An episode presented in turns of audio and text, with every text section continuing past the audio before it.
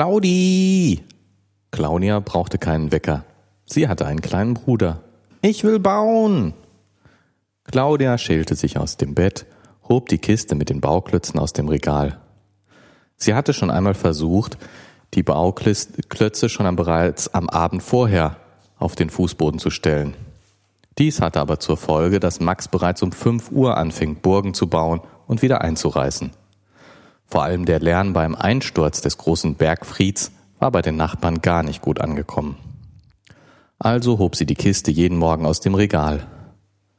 Für samstags hatte sie sich auf halb sieben verständigt. Sonntags durfte Claudia sogar richtig ausschlafen, da Max dann zuerst bei Mama ins Bett kroch, um zu kuscheln. Charlie würde zwar Schwierigkeiten haben, sieben Uhr und Ausschlafen in einem Satz unterzubringen, für Claudia aber war es schon ein Stück Genuss. Max würde sie um acht Uhr ein zweites Mal aus dem Bett holen, um sein Frühstück einzufordern. Bis dahin döste sie noch ein wenig und ihre Gedanken kreisten um Charlie und um Gregor. Charlie war so plötzlich aus dem Schatten getreten, dass es ihr seltsam vorkam, ihn vorher einfach nicht wahrgenommen zu haben. Klar, da war am Anfang des Schuljahres ein neues Gesicht, aber das war es dann auch schon. Noch vor ein paar Tagen hätte sie nicht einmal sagen können, welche Kurse sie gemeinsam belegten.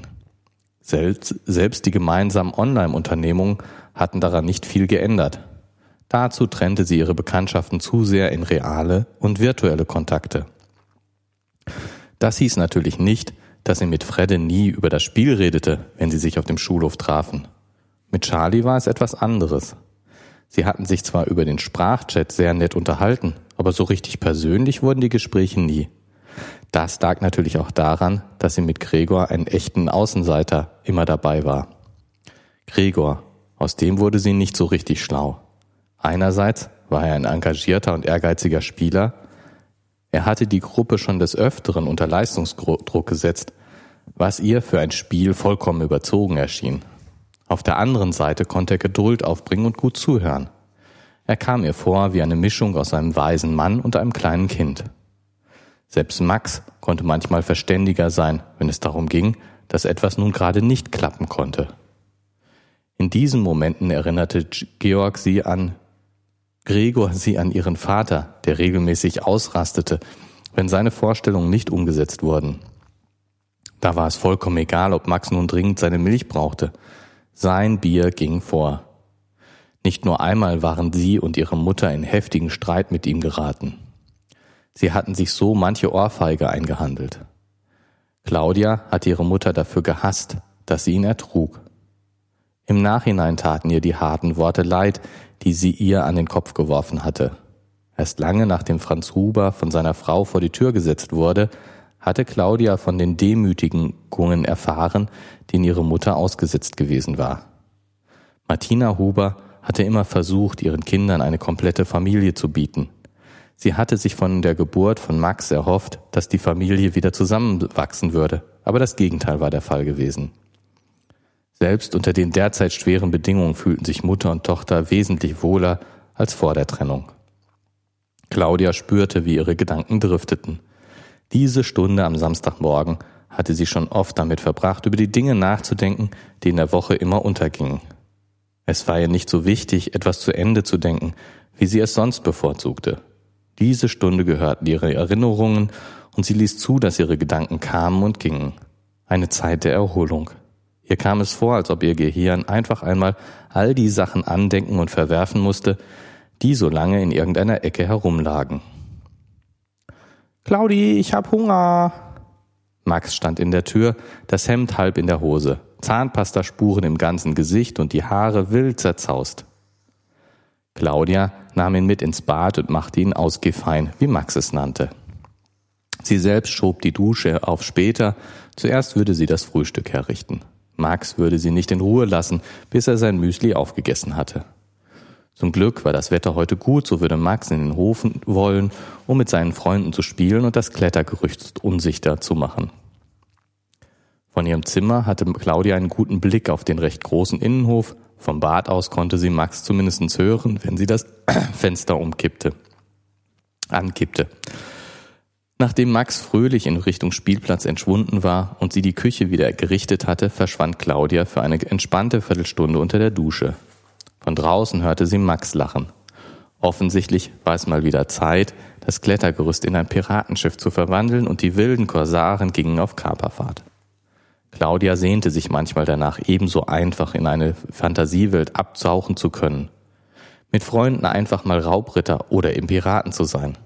Sie brauchte dazu ihren Rechner, der ihr eine Welt darbot, die sie nur wenig beeinflussen konnte. Mit ihren Mitstreitern konnte sie sich zwar unterhalten, so frei und ungezwungen, wie es Max ihr vormachte, ging es dabei aber nicht so. Ihre nassen Haare in ein Handtuch gewickelt, wechselte sie in ihr Zimmer. Da für heute Vormittag keine Aufgaben anstanden, setzte sie noch ein wenig an ihren Rechner, gespannt, ob sich dieser Jäger gemeldet hatte. Mara erwachte in der dunklen Kaschemme, die sich Gasthaus nannte. Offensichtlich war sie über einigen Gläsern Bier eingeschlafen und der Wirt hatte sich nicht die Mühe gemacht, sie an einen bequemeren Ort zu schaffen. Überhaupt sah es so aus, als ob er es nicht für notwendig befunden hätte, irgendetwas an einen passenderen Ort zu bewegen. Überall standen halbleere Gläser und Krüge. Lachen von Bier und Wein mischten sich mit Brotresten, Vereinzelte Stühle lagen umgeworfen vor den Tischen. Noch etwas schlaftrunken suchte sich Mara den Weg aus diesem Chaos. Mühsam fand sie den Weg zur Tür. Als sie diese öffnete, standen Wolken am Himmel und verdunkelten die Sonne. Ungewöhnlich kühl war es geworden. Mara sah sich vergeblich nach den Einwohnern des kleinen Dorfes um. Gleich gegenüber war der Kramladen, der auch als Postamt fungierte. Sollte es tatsächlich einmal vorkommen, dass ein wandernder Abenteuer einen Brief oder gar ein Paket erhielt. Unabhängig von der Logik aus Zeit und Raum war es Macher möglich, an fast jedem Ort ihre Post einzusehen. Ein Geheimnis, dem die realen Briefzusteller noch nicht auf die Spur gekommen waren. Neben einigen erwarteten Informationen, Informationen und Belohnungen für erfolgreich bestrittene Abenteuer fand sich ein netter Brief mit der Entschuldigung für das etwas unschöne Verhalten am Vorabend. Claudia war erstaunt, sie hatte nicht wirklich damit gerechnet. Der freundliche Ton ließ sie zweifeln, ob dieser ungehofelte Bogenschütze tatsächlich der Verfasser war. Sie beschloss, dieses kommentarlos hinzunehmen, sie würde abwarten, ob dieser Tigerauge wieder einmal auftauchte. Samstags morgens war bereits viel los im Spiel, aber Gregor war wohl noch nicht wach. Zumindest konnte sie keine seiner Spielfiguren online sehen. Nach kurzer Überlegung beendete Claudia das Spiel wieder, um sich nach draußen in die Sonne zu setzen. Es konnten die letzten warmen Tage des Jahres werden und denen wollte sie nicht nachtrauern müssen. Mit, dem Buch, mit einem Buch in der Hand und einer Tasse Kaffee bewaffnet nahm sie auf einer der Bänke im Hof Platz. Dieser war nach Süden nur durch Garagenrückwände begrenzt, so konnte die Sonne ungehindert hineinscheinen. Claudia hatte vorsichtshalber auch eine Trinkflasche für Max mitgebracht. Der würde vom Toben sicher auch bald Durst bekommen.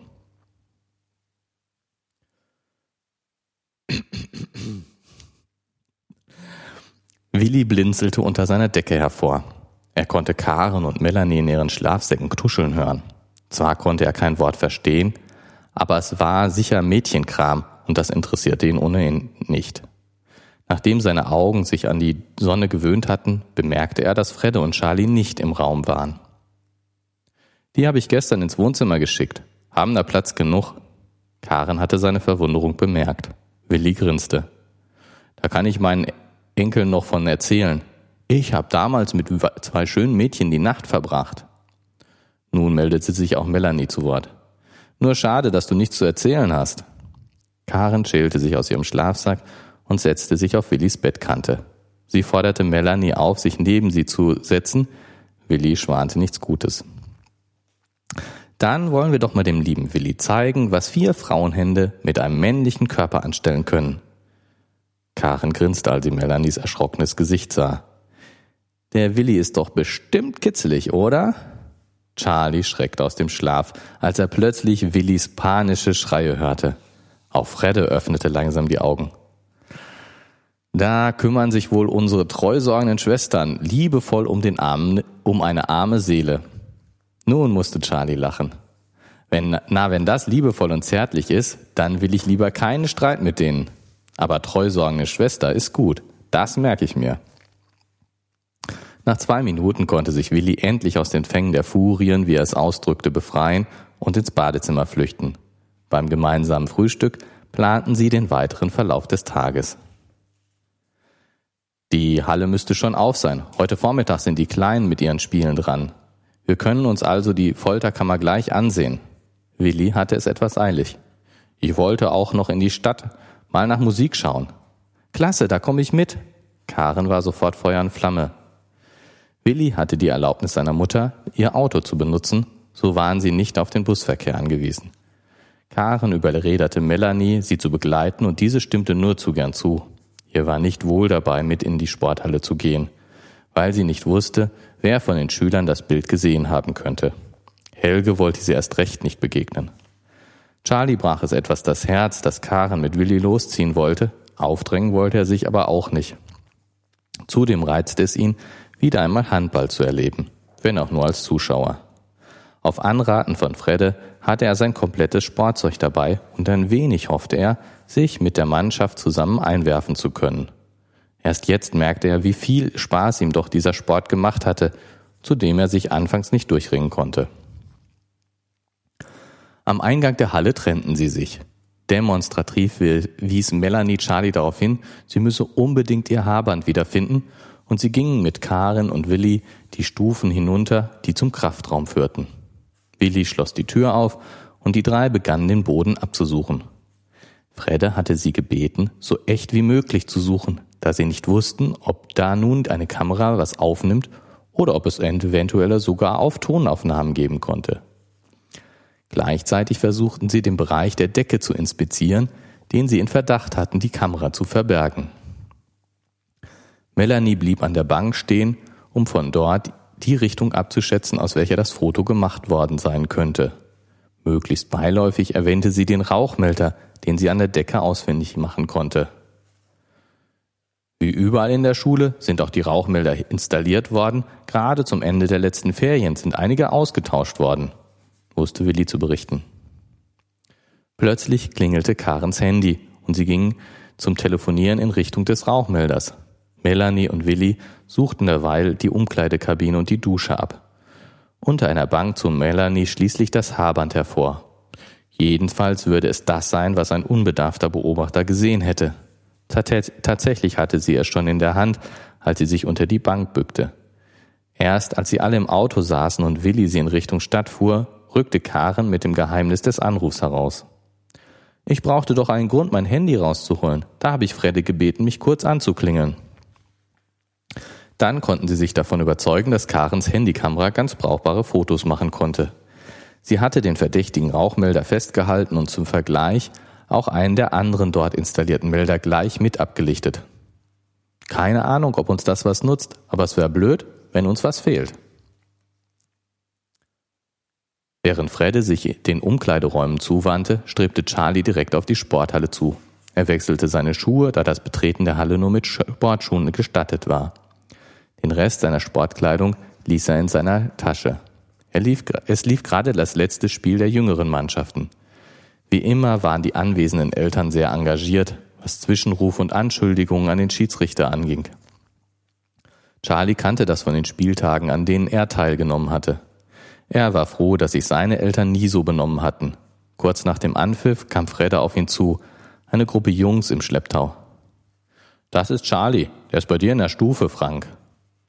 Charlie wurde herzlich begrüßt und einer der von Freddes Stufenkollegen meinte, Du hast der Grafenbergerin einen eingeschenkt, oder?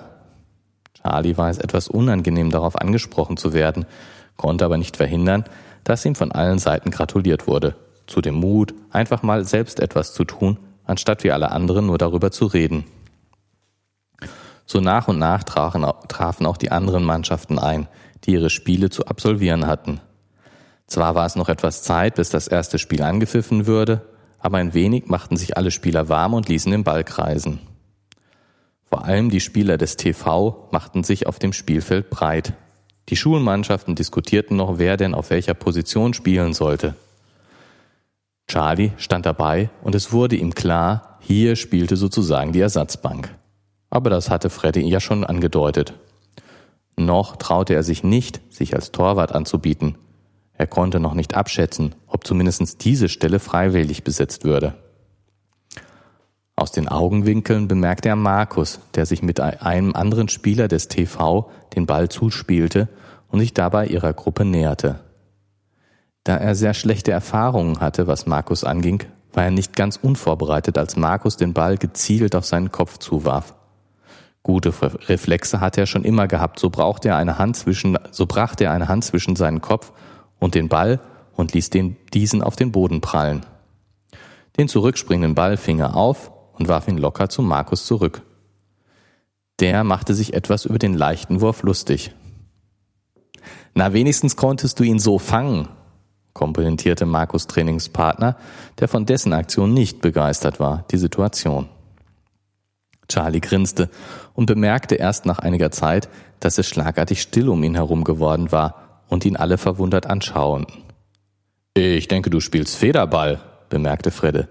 Badminton, korrigierte Charlie ihn amüsiert. Aber ich habe früher auch mal etwas Handball gespielt. Im Tor. Hey, klasse. Ich hoffe, du hast dein Sportzeug dabei. Frank war sichtlich froh, doch nicht im Tor spielen zu müssen. Brauche ich denn keinen Spielerpass oder sowas? Nein, das ist doch nur eine Funliga, beruhigte ihn Fredde, um ihn gleich darauf zu drängen. Jetzt mach aber mal Hille, wir wollen dich doch auch noch etwas einheizen. Das ließ sich Charlie nicht zweimal sagen. Keine drei Minuten später lief er sich mit den anderen warm. Auch beim Einwerfen vom Sieben-Meter-Punkt zeigte Charlie, dass er nichts verlernt hatte. Beflügelt durch das Gefühl, ernst genommen zu werden und ein wichtiger Bestandteil eines Teams zu sein, machte er es den Werfern besonders schwer, doch einmal einen Treffer zu landen. Bis zum Anpfiff hatte er auch eine grobe Übersicht über die Namen seiner Mitspieler und alle waren guter Dinge, nicht hoffnungslos unterzugehen. Claudia hatte Max zum Mittagessen hereingerufen. Mit der üblichen Verspätung war er diesem Ruf auch gefolgt. Ebenfalls üblich war, dass er zunächst noch ins Bad geschickt werden musste. Wie er es immer schafft, in kürzester Zeit seine Hände dermaßen schmutzig zu machen, war Claudia noch immer ein Rätsel. Claudi, ich hab Hunger! Zum Glück hatte sie seinen Geschmack für den heutigen Tag getroffen. Auf der anderen Seite konnte sie mit Nudeln und Soße nie etwas falsch machen. Thomas hat ein neues Auto und Kerstin geht morgen ins Kino. Gehen wir auch? Was hat er denn für ein Auto? fragte Claudia geduldig nach. So eins mit Fernsteuerung. Das wünsche ich mir zum Weihnachten. Gehen wir ins Kino? Bitte. Was schaut sich Kerstin denn an? Max schwärmt ihr von einem Kinderfilm vor, von dem sie noch nichts gehört hatte. Das musst du mit Mama besprechen. Aber ich dachte, ihr beide wolltet morgen zu Oma fahren. Oh ja, Oma besuchen. Das ist noch besser als Kino. Krieg ich denn so ein Auto? ließ Max nicht locker. Das kann ich dir nicht sagen. Schreib es halt auf deinen Wunschzettel und dann lass dich überraschen, gab Claudia ausweichend zurück. Sie wollte ihm nicht direkt sagen, dass es vermutlich nicht zu einem solchen Geschenk kommen würde. Sie war froh, wenn es zum Jahresende zu einem Baum und einem kleinen Geschenk reichen würde. Sicher, sie mussten nicht jeden Cent umdrehen, für große Eskapaden reicht es aber sicher nicht. Max verabschiedete sich nach dem Essen in sein Zimmer, da bis 15 Uhr der Hof nicht zum Spielen genutzt werden sollte. Die Mittagsruhe wurde in dem Häuserblock geheiligt und sogar Max sah ein, dass er da Rücksicht nehmen musste. Meistens legte er sich auch wieder auf sein Bett, einen Vormittag an der frischen Luft machte schließlich müde. Claudia nutzte die Zeit normalerweise zur eigenen Entspannung, doch nachdem sie schon den Vormittag lesend in der Sonne verbracht hatte, beschloss sie, sich gegen ihre Gewohnheit doch noch einmal mit dem Online-Spiel zu beschäftigen. Kaum hatte sie sich angemeldet, wurde sie schon herzlich von Gregor begrüßt, der bereits seit einer Stunde dabei war, eine Aufgabe zu lösen, die seine Spielfigur alleine einfach nicht schaffen wollte. Hi, wie geht's dir? Kannst du mir kurz helfen? Kurz. Das war ein Problem. Kurz hieß leider nicht selten eine halbe Stunde. Dazu hatte Claudia nun wirklich keine Lust. Sie hätte sich lieber einfach nur mit dem einen oder anderen Spieler unterhalten.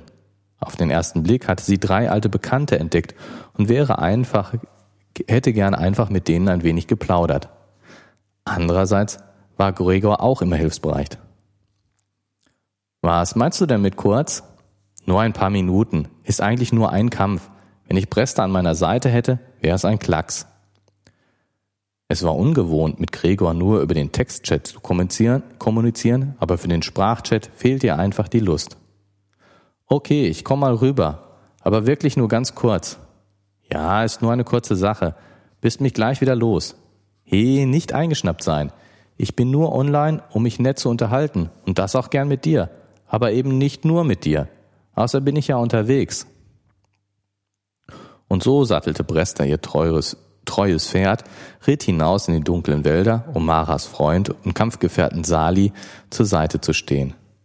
Aufgrund des recht großen Unterschieds der Erfahrung und Ausrüstung würde Bresta wohl tatsächlich nur Minuten brauchen, um die Aufgabe zu lösen, an der Sali gescheitert war.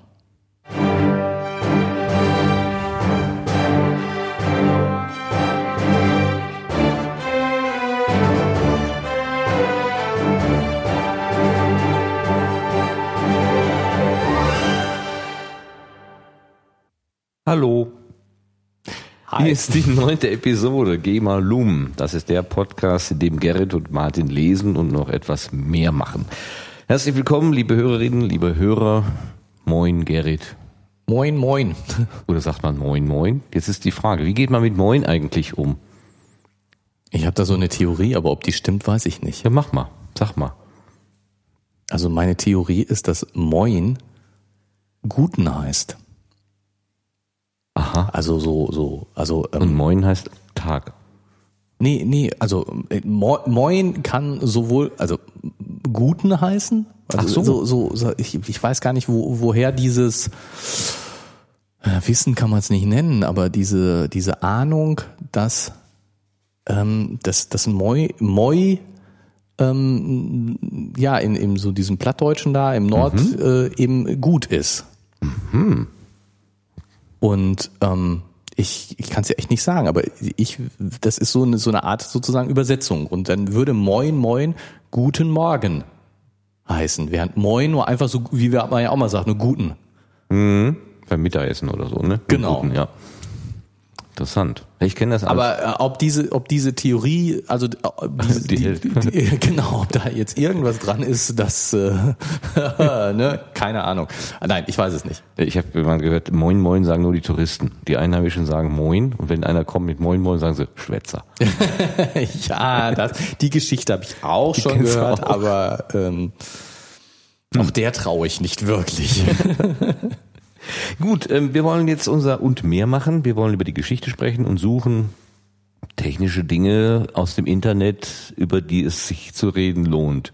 Kam jetzt nicht so viel vor, ne? Kam nicht so viel vor. Ich habe versucht ähm, zu suchen, ähm, habe nicht so richtig viel gefunden. Das ist die Frage, wie gehen wir jetzt mal da heran? Was machen wir?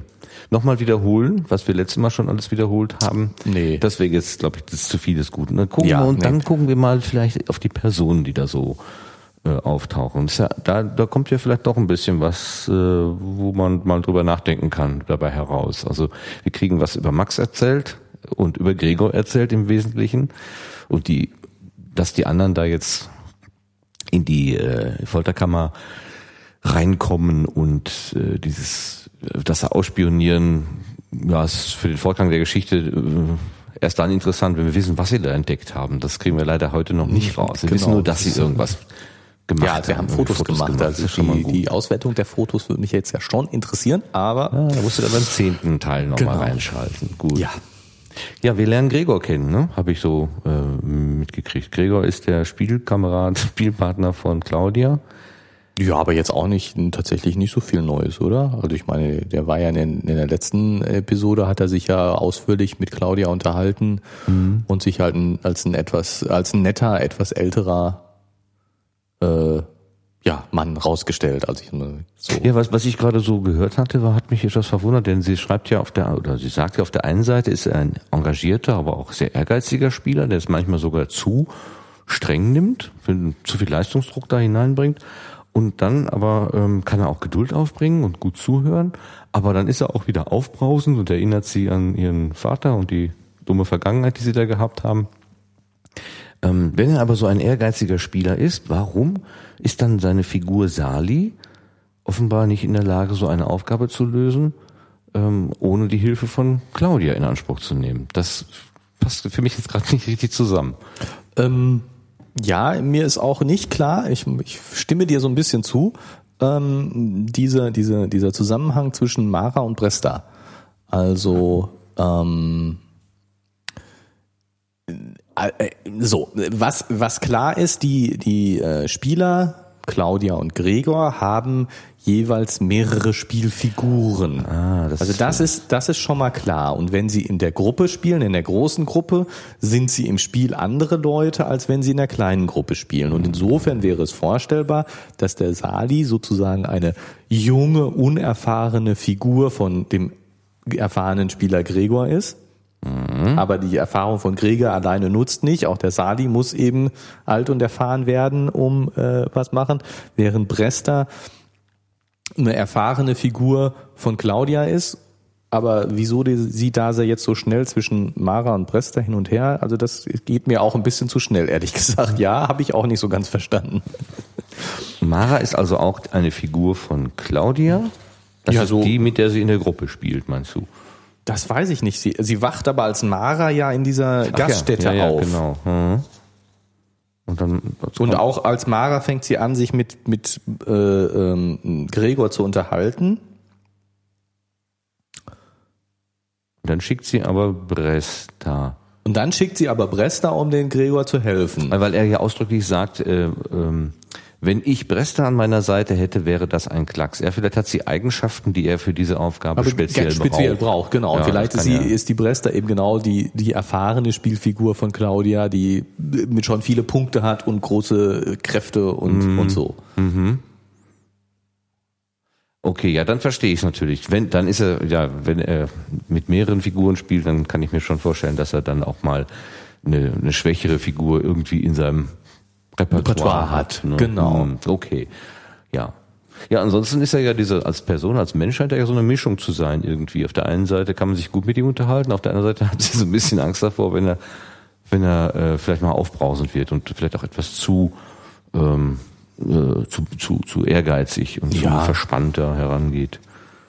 Ja, ich meine, ich, ich finde, er hat so ein bisschen nerdige Züge, so ähm, mit viel Spielen, viel Online sein. Mhm ähm, es macht ja so ein bisschen auch den Eindruck, als ob er in real life nicht so viele Kontakte hat, wenn er außer Arbeiten und Spielen nicht so viel andere Sachen macht.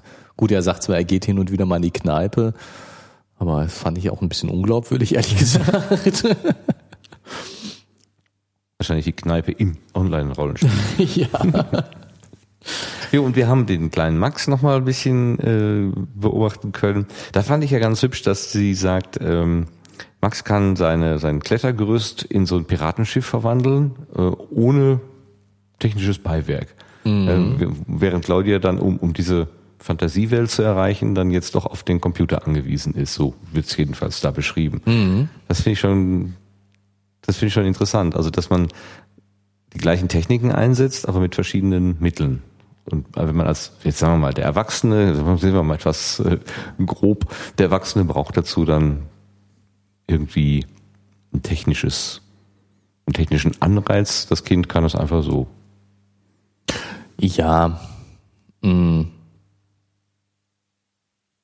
Ja, also äh, Kinder können das würde ich ist so ne sagt ja sagt jeder und sagt auch meine Beobachtung und äh, kann mich auch daran erinnern. Also die, auch vor allem diese, dass, dass man in, in so einer Gruppe, dass man sofort so Zuschreibungen machen konnte. Das kann, da kann ich mich noch gut erinnern. Dass man ein Setting sich ausdenkt, also wir spielen jetzt, was weiß ich, Kaufladen oder äh, äh, Zug mit Schaffner und so weiter und sofort wird gesagt, du bist jetzt der, du bist jetzt der, du genau. bist jetzt der. An was denkst du? Ich musste gerade denken an ähm, wir haben früher Colt Sievers gespielt. Mhm. und ich weiß nicht mehr genau, wie die Zuordnung war, aber sozusagen diese Zuordnung, ich bin Colt Sievers und du bist, wie hieß die Frau Judy und du bist der, der zweite Typ, ich weiß nicht mehr, wie die hießen, aber sozusagen diese Zuordnung ähm, war so skurril. aber das, das hatte natürlich weder nicht mit Ähnlichkeiten der der ähm, sozusagen physischen Ähnlichkeiten der, der, der spielenden Kinder zu tun, sondern eher mit einer Art Machtgefüge, was ich auch wieder erstaunlich finde. Das heißt, Colt Sievers war dasjenige Kind, das eher eine Führungsrolle in der Gru Gruppe hatte mhm. und nicht jemand, der jetzt irgendwie dem diese dieser Figur irgendwie auch nur im entferntesten ähnlich sah oder war oder so. Ne? Also ich meine, aus schauspielerischer Sicht hätte man das genau anders gemacht. Aber also das finde ich schon irgendwie witzig, dass, dass die Kinder solche Zuordnungen irgendwie sehr automatisch machen. Ich meine, es gibt natürlich auch mal Streit darüber, wer wer ist. Ich will jetzt auch mal. ja. Aber ähm, das schon, also ja, dass das schon häufig so eine Rollensache relativ klar ist dabei. Wenn das Kind selber sagt, ich möchte der Held sein, äh, ne, also nee. sozusagen die Hauptfigur sein, das ist dann auch irgendwie schon mal klar. genau. Dann bin ich natürlich derjenige aus, ja. dem, aus dem Film. Aber der, der Max, der, ähm, der macht das einfach so, wie es eben Kinder so können. Erstaunlicherweise. Also das ist ja, also ich wäre dann mal die Mama. genau. ja, das ist schon ist schon erstaunlich, was was für eine Fantasie die da entwickeln und ähm,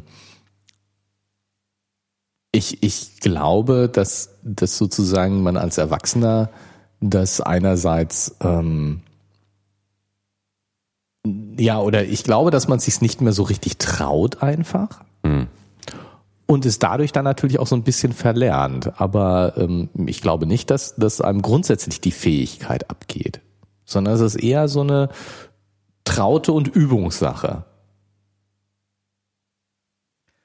Ja, also ich, ich bemerke das bei mir, ich weiß jetzt nicht, ob das anderen auch so geht, dass ich durchaus mich schon mal so in Tagträumen verliere und Geschichten spinne. Ähm, dass ich das aber mich nie trauen würde, sozusagen mit anderen zusammenzumachen. Mhm. so wie Kinder das automatisch und problemlos machen. Äh, ist das dann, wenn du, vielleicht, wir wollen es jetzt nicht ausbreiten, aber ist das dann auch in Richtung ähm, Colt Sievers, also dass du eine Figur vor Augen hast, die du irgendwo mal gesehen hast und da so hinein, hineinträumst oder hat das mit Vorbildern nicht so viel zu tun?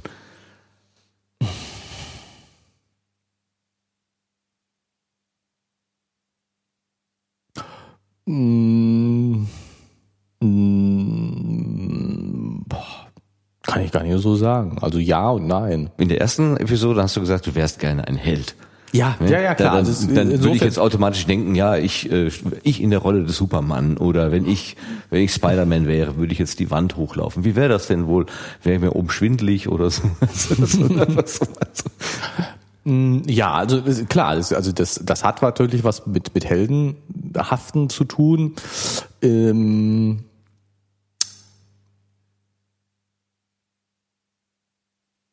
es hat, äh, wenn ich so rumträume, ähm, eher mit, mit äh, weniger mit gesehenen Geschichten. Also Colt Sievers kommt jetzt nicht mehr vor mhm. zu tun, ähm, sondern eher sozusagen ist es dichter an der realen Welt. Aber ähm, ja. ich kann mich noch gut daran erinnern, wenn ich früher aus dem Kino gekommen bin, dass dann dieses, dieses Gefühl, ähm, gerade wenn man sich mit einem mit einer Person da identifiziert hat sozusagen, dass das noch ganz stark in mir drin gelebt hat. Also diese Identifikation mit der Figur und in der Regel war es ja dann der Held, der am Ende dann irgendwie nicht so an dieses äh, Bruce Willis äh, Geschichten ja, genau. denkt, ja, der dann egal wie schwierig es ist, es, er kommt immer und überall raus, dass man dann dieses ähm, auch dieses Gefühl hat, irgendwie unkaputtbar zu sein oder so. Es kann einem dann nichts mehr anhaben, irgendwie so dieses mhm ja, genau. Und, das und dass man eben, dass man eben dann durchaus jetzt gerade ja, Kino aus dem Kino kommt, finde ich so eine, eine passende Situation, dass man dann durchaus ähm, die Geschichte weiterspinnt oder oder eben Szenen nochmal durchlebt und und variiert. Also genauso wie das die Kinder in der Gruppe machen, die ja auch Szenen nachspielen und, und variieren und sich daran ausprobieren und, mhm. und äh, dass, dass ich das durchaus im Kopf mache, da Szenen durchspiele und variieren mit mir als Person, mhm. dass ich mich eben mit dem Helden da identifiziere und ähm, das mache. Und das es ist erstaunlich, dass man das eben nicht äh, in der Gruppe macht. Also wenn ich nach dem Kino äh, mit anderen Leuten in die Kneipe gehe, dann unterhalte ich mich über den Film.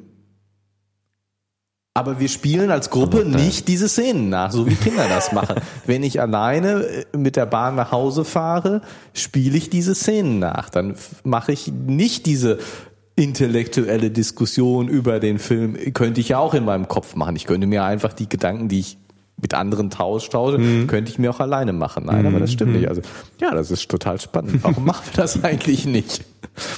Wir sollten den, den, den, den Podcast hier völlig anders machen. Wir sollten die Szenen, die wir gerade vorgelesen haben, einfach nachspielen. Oh ja. ähm, ähm, Martin, ich hab Hunger. Geh erstmal die Hände waschen. Wie machst du die eigentlich so schnell, so schmutzig in so kurzer Zeit? Ich verstehe das bis heute nicht. Das funktioniert nicht. Ich kann nichts mehr sagen. Ja doch, du kannst ja sagen, dass du ein Auto haben möchtest und dass du ins Kino gehen möchtest. Ich möchte ins Kino das gehen. Das kommt doch dahin. Ja. Und ich will so ein Auto haben. Warum machen Kinder das denn wohl? Was glaubst du? Ist das ein Lernen? Ja klar, die, die, das ist jetzt wahrscheinlich ist die ist die ähm, Beschäftigung in gewisser Weise ja die gleiche, wie wir Erwachsenen es auch machen. Wir unterhalten uns nachher über den Film ähm, und machen das einfach auf einer etwas abstrakteren Ebene was die Kinder eben noch ganz konkret machen. Die, die, die unterhalten sich über den Film, indem sie den Spiel nach, äh, den, den Film nachspielen, mhm. indem sie die Szenen nachspielen, indem sie das in ihr Leben einbauen. Das werden ja auch ganz, ganz. Äh, ähm, also ich würde sagen, das ist das Gleiche, es ist nur ein anderes Abstraktionsniveau. Aber das stimmt natürlich nicht. Das ist jetzt sehr, sehr verkürzte Darstellung der Unterschiede. Jedenfalls, wir spielen, also, also wir gehen mal zurück. Claudia sagt, sie kann das nicht mehr. Ähm, dieses in Abtauchen in, in andere Welten, äh, außer wenn sie halt mit ihrem Online-Rollenspiel zugange ist. Da scheint das dann wieder zu funktionieren. Ja, ähm, weil es erlaubt, vielleicht weil es erlaubt ist. Das, das, da ist es äh, Teil des äh, des Spiels, des, des, des Schemas, dessen man, dessen man sich, dessen man sich hingibt, ja, ne, dem man sich hingibt. So, ja, und äh, sicherlich auch sowas wie, dass es, ähm, es, es hat was mit, mit äh, äh, Konventionen zu tun. Erwachsene spielen halt nicht so, ne? Wenn du in der, in der S-Bahn dann plötzlich, äh, äh, was weiß ich, Rolle vorwärts machst, um irgendeinem imaginären Gegner auszuweichen auf dem Heimweg. Äh, ja, auch so komisch alle, angeguckt. Genau, würden dich alle komisch angucken, wenn du sagst, ich wäre jetzt mal die Mutter. Ich bin jetzt mal Schaffner, Ihre Fahrkarten bitte. Ja, aber tatsächlich, tatsächlich ist es ja durchaus so. Also ich meine, das, das ähm, erlebe ich und äh, hat man auch von anderen, dass Kinder natürlich ein guter Vorwand sind, äh, wieder mal zu spielen. Die elektrische Eisenbahn wird für Papa gekauft. Mhm. Real, ähm, weil äh, ist meine offensichtlich öffentlich ist es das Geschenk für die Kinder, aber eigentlich. Nein, aber ähm, also es gibt sicherlich die sozusagen die die Konventionen und man man fügt sich da rein. Ähm, aber es hat sicher auch was damit zu tun, dass die ja der Realitätsabgleich ähm, schwieriger ist abzuschalten, dass das wirklich auch ähm, ja, dass dir das als Erwachsener einfach schwerer fällt. Mhm. Na, du ähm, nimmst deine Umgebung wahrscheinlich mehr wahr als ein Kind. Du achtest mehr auf Dinge, die um dich herum passieren. Ich meine, dieses, dieses typische, äh, äh, wovor man immer Angst hat, äh, Kinder laufen auf die Straße, äh, hinterm Ball her oder einfach so, weil sie den Freund gegenüber sehen. Das liegt ja daran, dass sie ähm, die Gefahr in der Situation einfach nicht wahrnehmen. Mhm. Sie haben eben einen, einen fokussierteren Blick, sie nehmen weniger von dem, was um sie herum ist, wahr. Sie sind, sie, sie gucken sehr viel genauer auf Einzelheiten. Da nehmen sie dann auch teilweise natürlich plötzlich erstaunliche Dinge wahr, die du als Erwachsener nicht mehr siehst. Ähm, aber sie haben eben nicht diesen Überblick. Und du als Erwachsener hast diesen Überblick ähm, und kannst ihn aber auch nicht so einfach ausschalten. Und ich glaube, das ist so ein bisschen auch, warum du dich nicht so einfach verlieren kannst in irgendwelchen Spielen. Du musst eben die, die, um, weil du viel mehr von der Umgebung wahrnimmst, musst du auch viel mehr von der Umgebung ausschalten, um dich in einem Spiel verlieren zu können.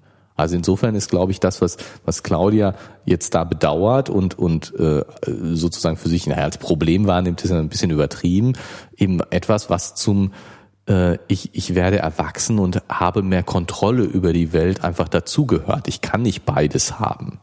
Mhm.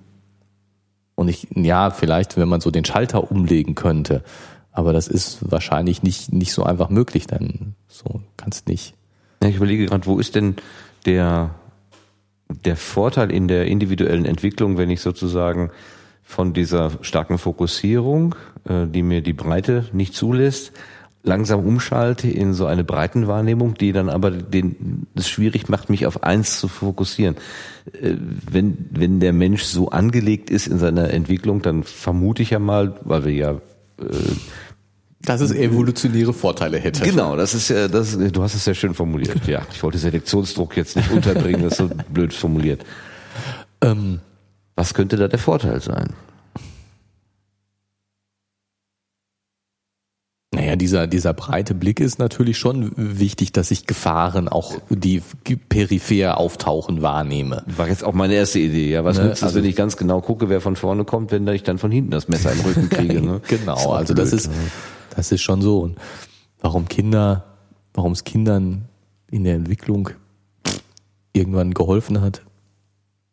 Ja, vielleicht kann man lernen, wirklich nur, oder man spricht auch von didaktischer Reduktion dass man auch, wenn man versucht, anderen irgendetwas beizubringen, dass man versucht, erstmal den ganzen Ballast sozusagen rauszulassen und erstes Mal ähm, das eigentliche Element herauszukitzeln. Also wirklich äh, äh, äh, den Blick auf, auf eins zu lenken und dann auf das nächste und dann auf das nächste. Und nicht mit so einer ganz breiten Sicht herangeht. Fällt mir übrigens ein, wenn ich versuche, irgendwie einen neuen, was auch immer, Computerprogramm oder irgendwas kennenzulernen und ich habe so die Tendenz, ich möchte mich hinsetzen und sofort alles können.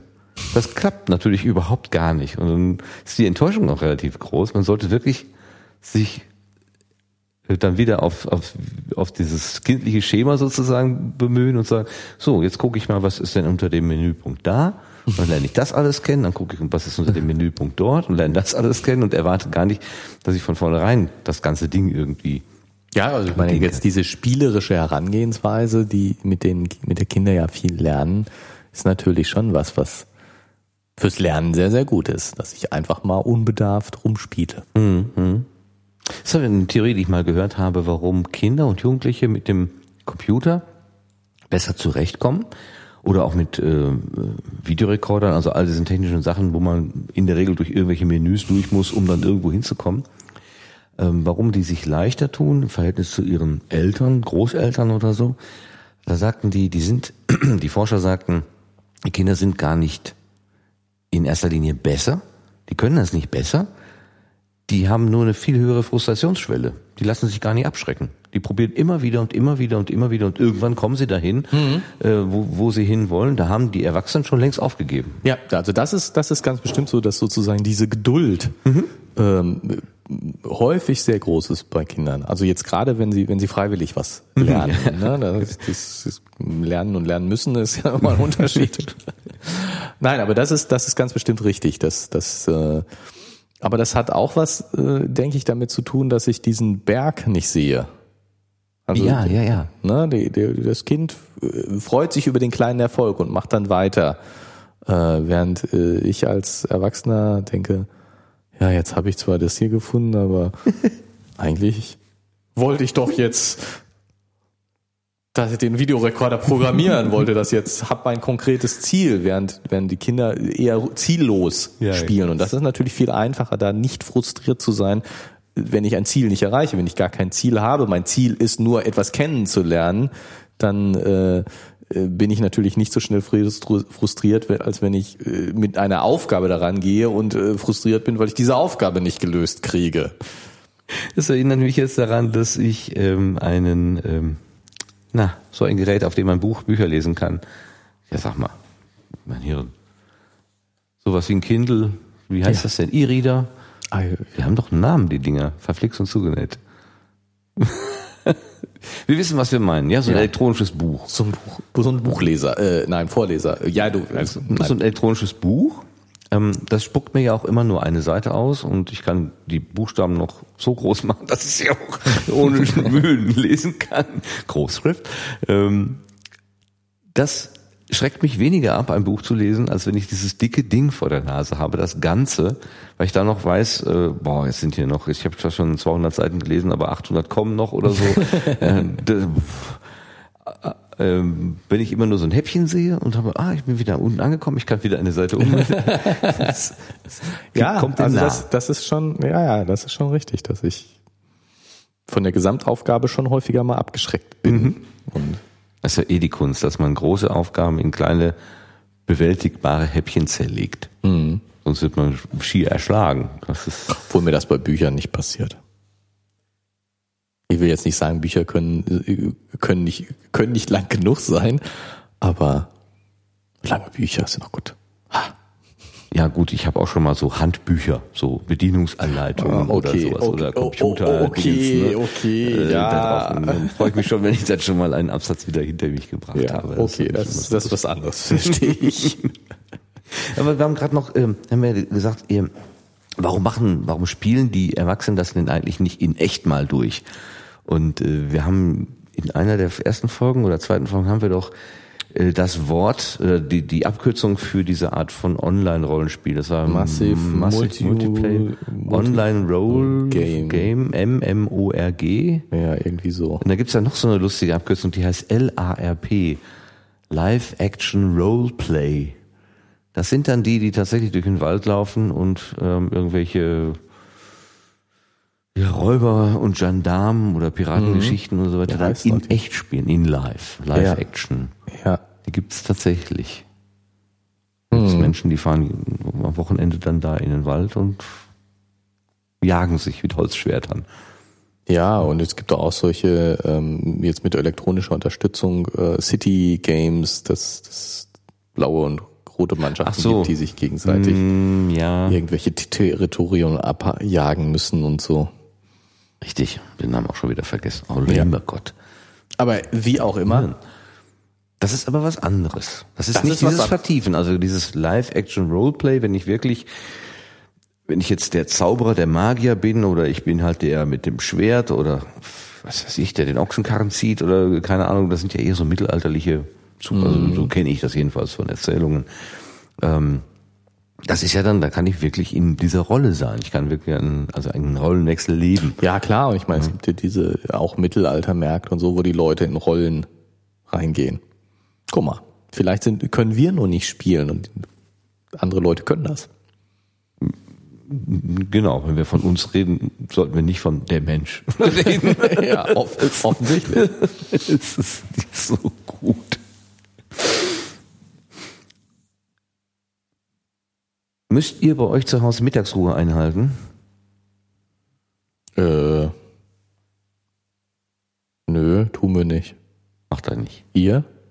Ähm, ich meine, bei uns ist Mittag sowieso keiner da, insofern. also ich würde tatsächlich, wenn ich zum Beispiel jetzt mit der Bohrmaschine ein Loch in die Wand bohren müsste, würde ich tatsächlich warten, bis ähm, also von eins bis drei bis drei Uhr vorbei ist. Ja, ja, schon. Wird schon mal so ein bisschen mitgedacht, aber wenn, wenn, wenn man vorankommen will, dann wird auch das Loch um zwei Uhr gebohrt, weil so, also. Naja gut, die können sich ja, eure Mieter können sich ja beim Vermieter beschweren.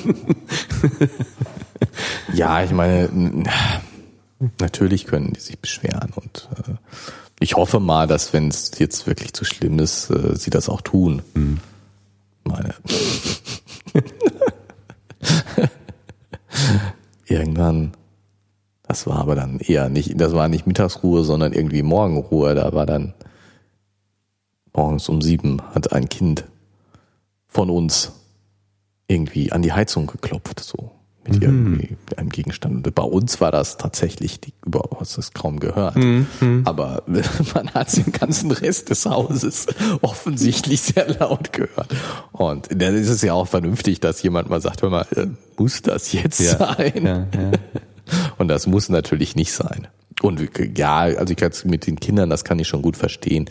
Jetzt mittags ist echt nicht so das Problem, äh, aber äh, Kinder, die morgens um äh, 6 Uhr anfangen oder auch um 7 Uhr anfangen am Wochenende, äh, Bauklötze zu äh, durch die Gegend zu schmeißen und äh, meine in einem etwas hellhörigeren Haus, dann das ist schon äh, Sache ich versuche ich schon zu verhindern, auch ohne dass sich jemand beschwert weil ich selbst das nicht haben möchte. Mhm. Mir das gut vorstellen kann. Und so Schallleitung im Haus kann ja wirklich ganz, ganz eigenartige Wege geben, wo du gerade sagst mit der Heizung. Das kann ich noch gut verstehen, weil die Rohre natürlich direkt aneinander hängen. Ja.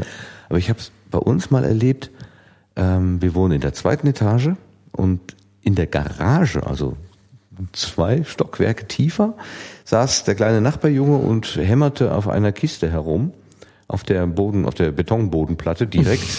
Ja. Und diese Schläge des kleinen, des kleinen Hammers, kleine Hand, äh, weit, weit weg waren bei uns zu hören, als würde er direkt aus dem Nachbarzimmer arbeiten. Ja. Ja. Also, ich hab das, was ist das für ein Krach? Was ist das für ein Krach? Ich konnte den überhaupt nicht zuordnen. Ähm, und dann durch Zufall habe ich dann gesehen, dass das diese Bewegung sozusagen mit dem Geräusch zusammen mhm. faszinierende, also da kann man manchmal Leute stören ohne dass man selber eine Ahnung davon hat, was man das, da eigentlich genau, für Krach genau, veranstaltet. Genau, genau. Ja, ja, das ist, ist so. Beton guter Schallträger oder ja. feste Wände sind guter Schallträger. Man, man tut ja was dagegen durch durch eben vernünftig verlegten Boden und so. Also äh, versucht es jedenfalls ja. Versucht es, ja. Ich meine, ja. In, in neueren Häusern klappt das ja auch sehr gut. Also das, das ist nicht mehr so neuer das Haus. Und daher ist das wahrscheinlich. Ja, und in der Garage hast du eben keinen äh, schwimmverlegten Boden, sondern äh, natürlich den direkten Estrich. Und wenn du dagegen klopfst, dann äh, ist das mit dem Rest direkt verbunden. Tja, ist nicht dafür gedacht. Und lustigerweise dieses, ähm, dieses ziellose Klopfen. Also wenn, wenn ein Nachbar äh, ein Bild aufhängt oder so, ja, dann hast du da irgendwie, was nicht, fünf, sechs, sieben, zehn gezielte Schläge und dann ist auch wieder Ruhe. Dann ist wieder Ruhe. So. Aber dieses, der kleine Junge, der da so unzählige, Dong. ja, war so, tok, tok, also so kraft- und saftlos. Also man hatte nicht das Gefühl, noch zwei Schläge, dann ist es gut, sondern es war alles irgendwie gleich. Also quasi die chinesische Wasserfolter. Okay, ähm, was habe ich denn noch hier auf meinen Zettelchen? Ähm, Ach so, wo wir gerade so schön mit dem ähm, sich wegträumen sozusagen gesprochen haben. Ähm, was ich interessant finde, was Claudia beschreibt, normalerweise sind ihre Gedanken zielgerichtet und sie muss einen Gedanken zu Ende bringen irgendwie so. Ne? Also irgendwas muss funktionieren. Was brauche ich zum Einkaufen? Wo muss ich meinen Bruder hinbringen? Was muss der anziehen? Muss ich noch eine Trinkflasche mitnehmen? Aber jetzt hier an diesem Morgen, da erlaubt sie sich ähm, Gedanken, die nicht zu Ende gedacht werden. Ich finde das ganz interessant, dass man, dass, dass der ähm, Autor Andreas Steinhoff hier diese, diese, diesen Aspekt reinbringt. Also dass man einfach so, ja, äh, wie, wie habe ich das mal gehört? Absichtsloses Dasein. Also ich bin mal für nichts gut sozusagen. Ich muss jetzt nicht irgendein irgendeinen Prozess zu Ende bringen, irgendein Produkt irgendwie herstellen, sondern ich bin einfach nur da und meine Gedanken können auch einfach mal nur so fließen. Kennst du das auch?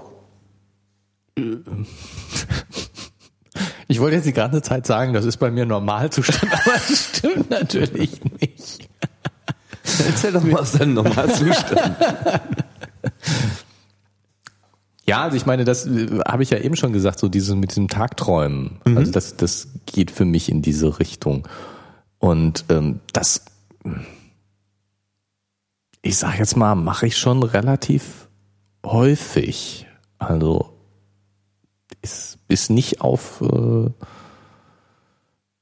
Samstagmorgen beschränkt oder Sonntagmorgen beschränkt.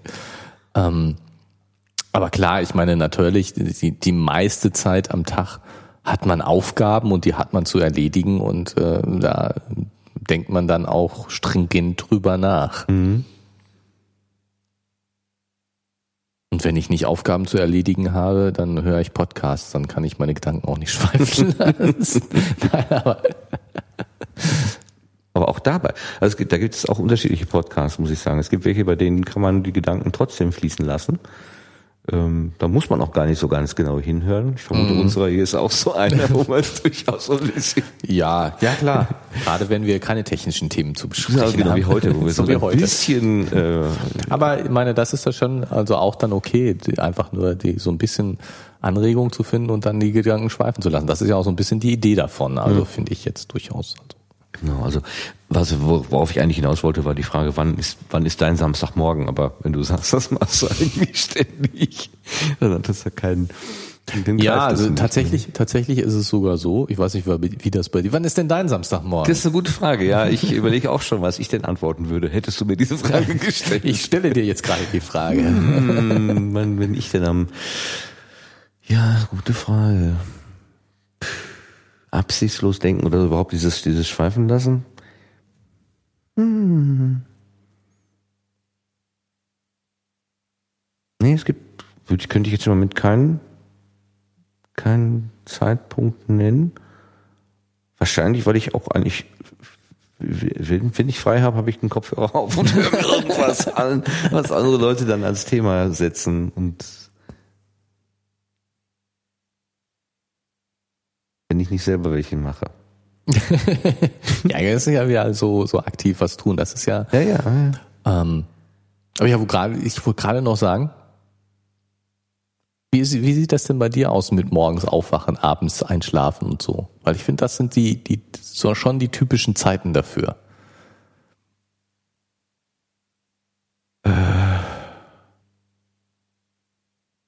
Also ich äh, habe schon auch morgens Medienkonsum das äh, Radiowecker klingelt und äh, ähm, also ich äh, habe mich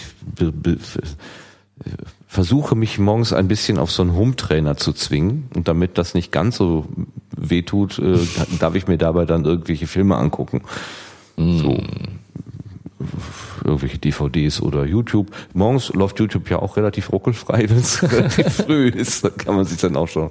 Und es gibt interessante, äh, komplette alte Serien bei YouTube. Ich weiß mhm. nicht, ob das legal ist, also die da hochzuladen. Es ist sicherlich legal, sie anzugucken, solange man da irgendwie nicht irgendwie Tricks anwendet. Um also da ranzukommen? Ich fühle mich jetzt nicht gerade schuldig, wenn ich mir da irgendwie, was weiß ich, äh, MS Franziska, falls du das noch kennst, zum Beispiel, habe ich letztens ja. geguckt. Stimmt. Ganz alte, sehr ruhige, aber sehr gut geschauspielerte Folgen. Toll. Ähm, und dann geht's eigentlich weiter. Wenn ich dann Kaffee trinke, versuche ich Nachrichten irgendwie in mich hineinzukriegen, damit ich ungefähr mal weiß, was denn so am, was denn in der Welt so los ist. Ja. Ich fange mit den Kindernachrichten an. Hm.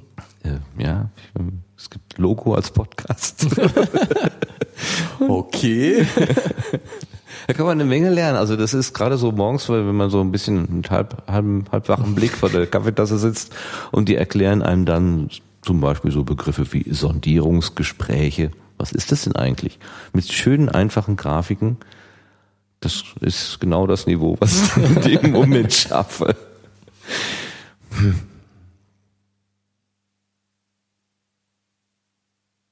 Tja, wann fließen die Gedanken?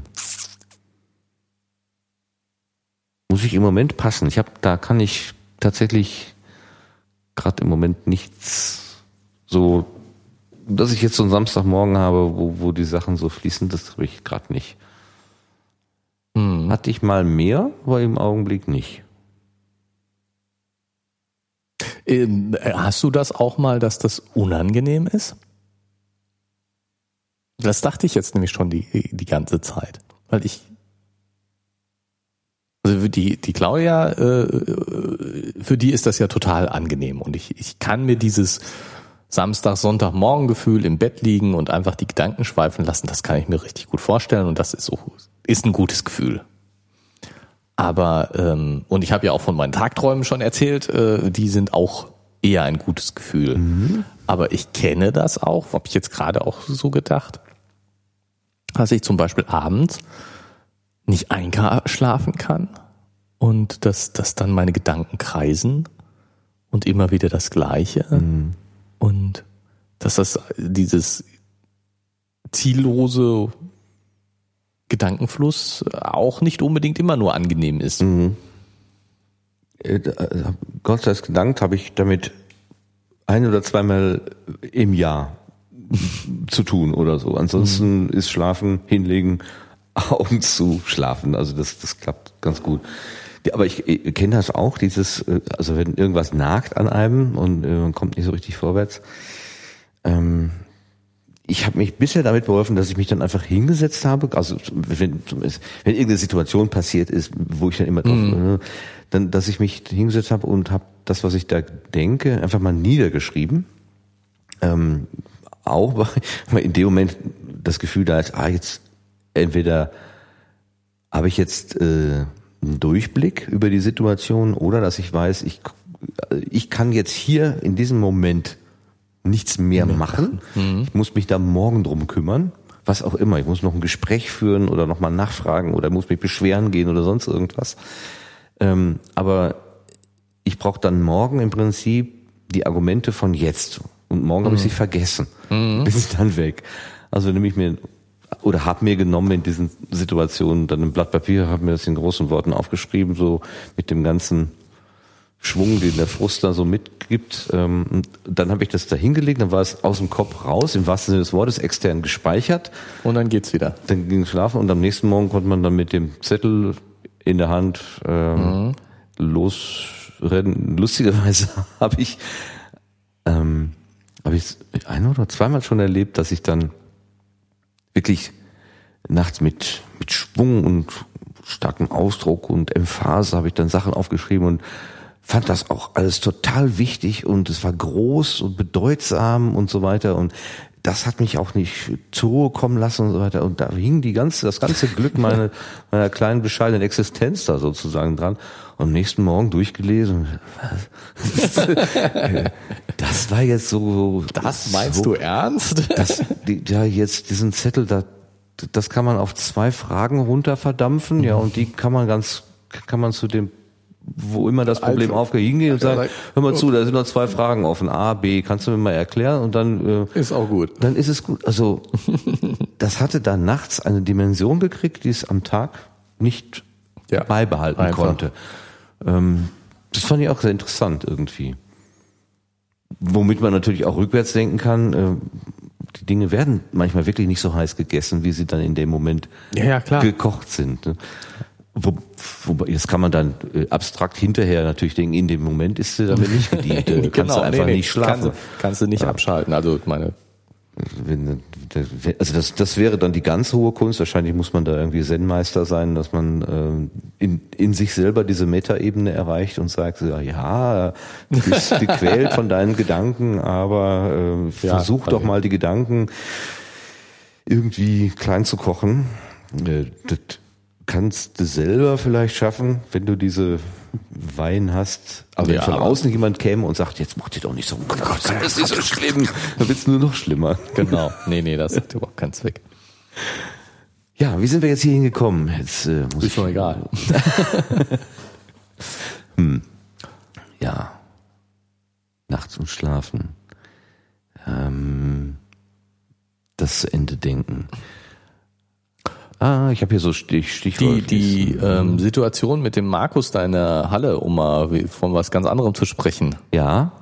Ähm, ist dir schon mal sowas passiert, dass mir kommt das so, mir kommt das tatsächlich so ein bisschen unrealistisch vor.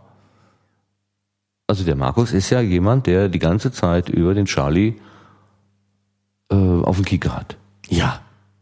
Und dass der dem einen Ball an den Kopf wirft, finde ich. Ja? Ja. Kommt mir so, so, so Absicht, so, so. Ja, sicher. Ja, klar. Ich meine, klar, er macht das absichtlich, das ist mir klar, aber er macht es ja offensichtlich völlig unversteckt absichtlich. Mhm. Ja, okay. Wenn du das sagst, ich, ich, ich, ich ja, nee, wenn, wenn, wenn, er eben da in der Klasse irgendwie, äh, na, es wird eilig, brauchst du eine neue Windel oder sowas, das sind ja auch unflätige Sachen. Das, äh, das ist ja, äh, ja das ist ja schon. kein Sticheln, im, also nicht mehr äh, Sticheln im Sinne von ja so im Verborgenen so ein bisschen da reinpieksen.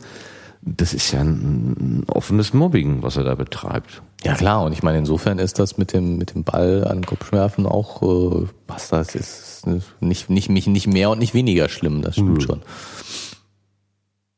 Ja, aber irgendwie kommt mir das eine realistischer vor, ich weiß auch nicht. Toll finde ich, dass Charlie die, äh, diesen Reflex hat, ähm, da dann äh, den Ball zu spielen. Also zu fangen, äh, abzu. Ja gut, ich meine, er hat ja so ein bisschen damit gerechnet. Äh, ja. das, das ist jetzt sozusagen sein Superheldentum, dass er damit rechnet. Und ich meine, wenn du damit rechnest, dann äh, kannst du das. Ja, nur, äh, also er macht ja, also aber die, er überrascht cool, sich sehr selber so ein bisschen. Cool finde ich ja, dass er ihn eben nicht wie, wie äh, zurückscheuert, sondern dass er ihn ganz locker. ja, das, das äh, ist cool. Das ist der Dalai Lama in ihm, genau. ja, er ist halt der Held. Ich meine, das ist ja auch richtig so. Aber wider Willen irgendwie. Ne? Ja, nee, im Buch ist er jetzt der Held. Ah, ja, ich meine, genau. er muss ja gut sein und er muss ja die richtigen Reaktionen. Nee, also dass der Markus da äh, auf ihn losgeht. Das ist sein, sein erklärter Spezi, den hat er einfach auf dem Kicker und wenn die Fußball spielen würden und die wären in zwei verschiedenen Mannschaften, der wird auf dem Feld immer nur umgenietet. Bin ich ziemlich sicher. Also das ist nicht nur eine, äh, eine verbale Geschichte, sondern der geht dann auch ja. einfach ins Körperliche. Ja, vielleicht ist es einfach so meine, meine, mein Unverständnis für dieses einfach so, ich habe den auf dem Kicker. Hm. Mein, mein, mein menschliches Unverständnis. Ich kann Leute nicht verstehen, die sozusagen so, ich habe den einfach auf dem Kicker. Ich meine, ich habe mal äh, vor tausend Jahren auch Fußball gespielt und äh, je nachdem ich, kann man schon auf bestimmte Gegner einen gewissen Hass entwickeln. Und äh, dass man dann mit denen etwas rauer umspringt, als man das normalerweise tun würde. Und vielleicht auch, als man das selber gut findet nach dem Spiel, wenn man drüber nachdenkt. Aber ähm, das, das ist ja noch nicht auf dem Kika haben. Und, und auch da kann ich mir nur vorstellen, ich, ich äh, spiele jetzt robuster und es ist mir e-, egal, ob dem anderen äh, ob ich dem anderen vielleicht ein bisschen dabei wehtue, weil er hat mir auch schon häufig genug jetzt wehgetan. Jetzt ist gut und jetzt äh, ist es mir egal. Mhm. Ähm, aber dieses, ich tue ihm jetzt bewusst weh, mhm. ist ja noch ein bisschen, noch ein Schritt weiter. Mhm. mhm. Aber gut, ich meine, klar, vielleicht muss man einfach nur noch mehr Fußball spielen, als ich das gemacht habe.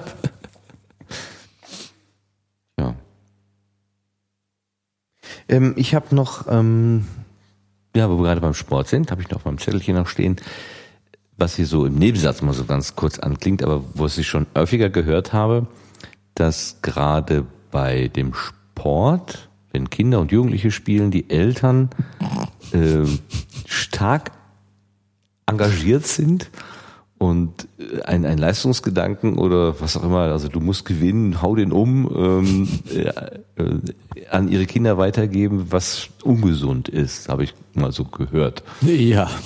Du bist ja da jetzt vielleicht auch mal eher drin in so einer Situation. Erlebst du das auch? Ja, ja. Also ähm,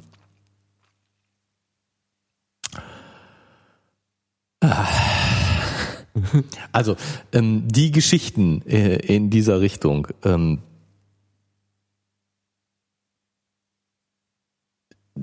Eltern, die, die unendlich ehrgeizig sind, oder was heißt du, die, die über ehrgeizig, was ihre Kinder angeht, und, und äh, wo, wo die, die Kinder leiden.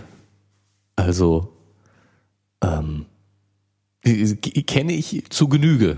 Mhm. Ich weiß gar nicht warum. Aber so wirklich auch aus den verschiedensten Sportarten ähm, immer wieder. Und ich finde, dass das Komische ist, dass ähm, alle Eltern, die ich kenne, also jetzt sozusagen Eltern aus dem Bekanntenkreis, nicht so sind. Mhm. Und alle, alle Eltern, die ich kenne, mm, ja eben nicht übertrieben ehrgeizig sind und sich zurückhalten. Ja, es gibt ein bisschen ehrgeizigere Eltern und ein bisschen weniger ehrgeizige Eltern und so, ne, in, in allen möglichen Abstufungen. Aber dieses, dieses völlig über ehrgeizige, mhm. die, die Kinder anschreien und äh, auch äh, ja einmal das eigene Kind fertig machen, äh, den Schiedsrichter beschimpfen, obwohl das völlig un, wirklich unter, das geht gar nicht sozusagen. Mhm. Ähm, die, die Kinder, äh,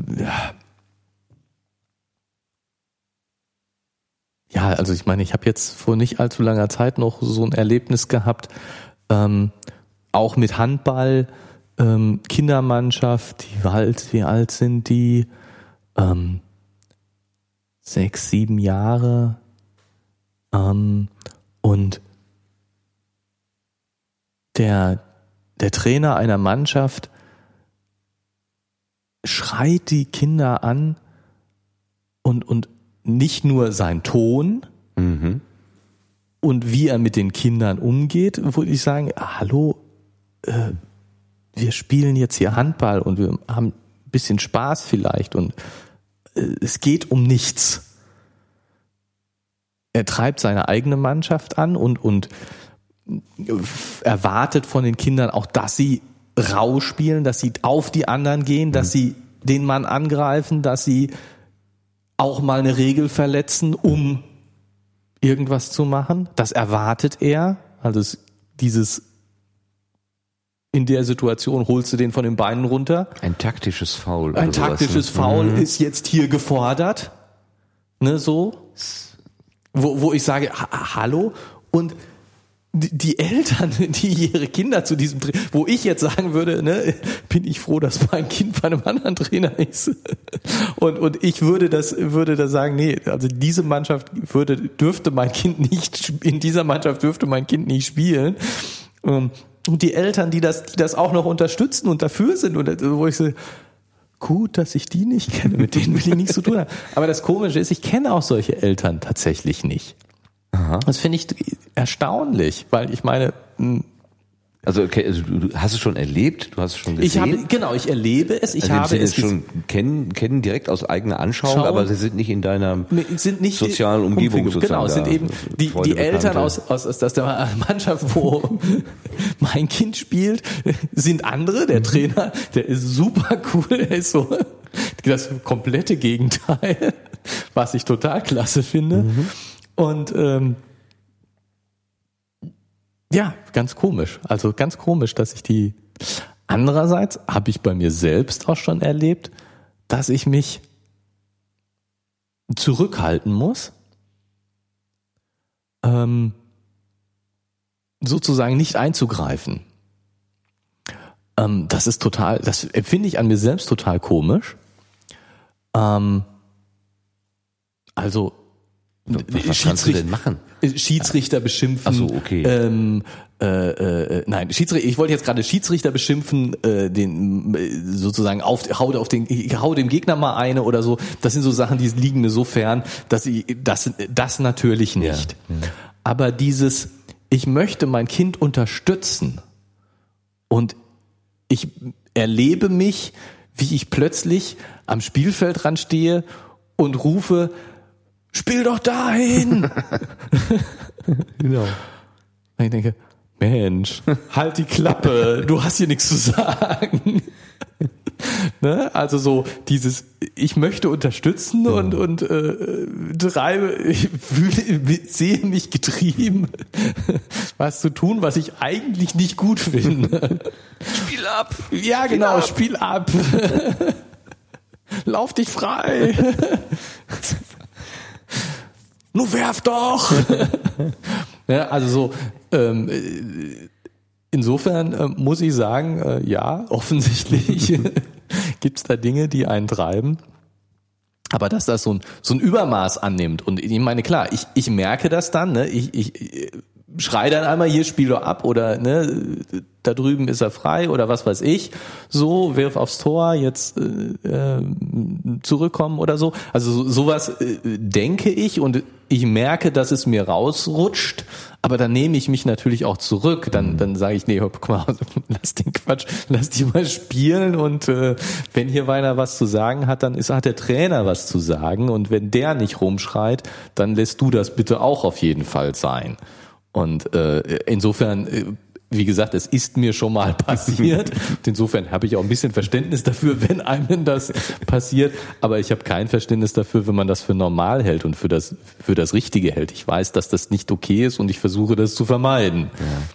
Ja, ja solange das die solche Bemerkungen sind, die im Rahmen der, der legalen Spielzüge sozusagen geht. Ja, ja also eine Kollegin hat mir das erzählt, dass, dass, dass Eltern am, am Spielfeldrand stehen und ihren Kindern zurufen, hau ihn um, hol ihn von den Beinen. Genau, oder genau, so. Also genau. So, äh, so, wirklich so, hallo? Ja, genau.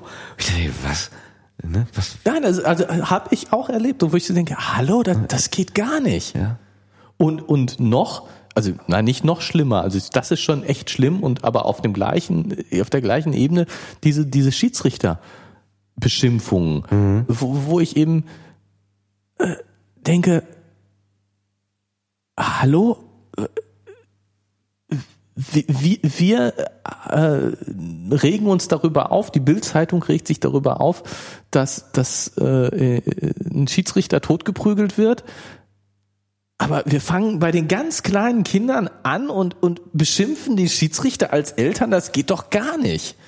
Hm, das geht nicht zusammen. Auf das, jeden also, Fall nicht. Das, äh, hallo und ja, ich merke auch Ärger in mir aufsteigen, wenn ich merke, dass der Schiedsrichter Fehlentscheidungen fällt und äh, da ich dann auch noch das Gefühl habe, dass er die gegnerische Mannschaft bevorzugt. Also ich meine, Fehlentscheidungen, ja, das ist, das sind alles keine äh, tollen Schiedsrichter, das wissen sie wahrscheinlich auch selber und das ist auch okay und ähm, ne, seien wir doch mal froh, dass sie es überhaupt machen. Ja, das ist sowieso, so. das Schiedsrichterwesen ist für mich ähm, ich, ich kann es kaum verstehen, dass es Leute gibt, die sich freiwillig zwischen zwei Mannschaften und den Eltern oder den Fans dann aufreiben und da einen, einen Spaß dran haben, ähm, sozusagen der Buhmann zu sein. Ähm, aber ohne geht es nicht. Also wir müssten eigentlich hohen Respekt vor Schiedsrichtern ja, genau, haben. Genau, und so ja? und so und jetzt so und ich und ich ne, wenn wenn ich jetzt das Gefühl habe, dieser Schiedsrichter ähm, ist nicht nur schlecht, so, ne? Der sieht halt nichts oder der ist zu langsam oder ja, der ist nicht auf der oder, Höhe oder was auch oder, immer. Genau, oder, oder jetzt auch so dieses hm, ich muss mich jetzt mal outen, dass ich sage, Handball ist nicht mein Sport, ähm, weil er mir eigentlich zu rau ist. Und insofern kann man natürlich als Schiedsrichter auch noch ein bisschen mehr oder weniger empfindlich pfeifen mhm. und äh, dann bin ich natürlich ganz schnell dabei, dass dass ich denke, oh, meine Güte, jetzt könntest du auch mal einschreiten, lieber Schiedsrichter. So. Und insofern äh, ist es ist meine meine Beurteilung von Handballschiedsrichtern bestimmt nicht äh, weder von Kenntnis noch von der richtigen Einstellung geprägt. Ähm, und insofern, ja, ne, haben die eben eine andere Meinung als ich und es ist ja äh, so. Und dann komme ich natürlich schon an den Punkt, wo, wo ich mich so ein bisschen innerlich aufrege darüber, dass er jetzt zu wenig pfeift. Das ist eher die Richtung, über die ich mich aufrege, was eben an meiner Einstellung liegt. Ähm,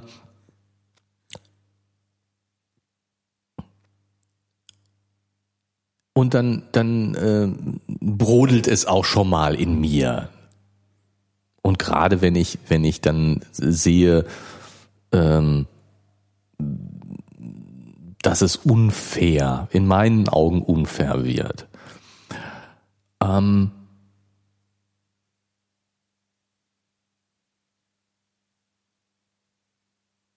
ja, aber von diesem, es brodelt in mir bis hin, ich fange an, den Schiedsrichter zu beleidigen, ist wirklich noch ein echt weiter Weg. Und ich würde jetzt mal ganz schwer hoffen, dass es mir nie passiert, dass ich feststelle, oh oh, jetzt musst du dich aber wieder sehr zurückhalten. Jetzt bist du zu weit gegangen. Du hast eine Beleidigung ausgesprochen. So wie es mir passiert, dass ich meinem Kind äh, Ratschläge gebe, die es eigentlich nicht haben will und braucht. Und wo ich mich dann eben sage, du musst dich zurücknehmen. Mhm. Und äh, aber wie gesagt, da, da, die, Gefahr, dass ich mich in Richtung Schiedsrichter irgendwann mal zurücknehmen muss, die sehe ich nicht wirklich. Ähm, und dass das so gang und gäbe ist, mhm. dass es so normal ist, Schiedsrichter zu, zu beleidigen und, und sich darüber so aufzuregen und so, kann ich nicht, mhm. kann ich nicht verstehen. Also das ist ähm, und und ähm,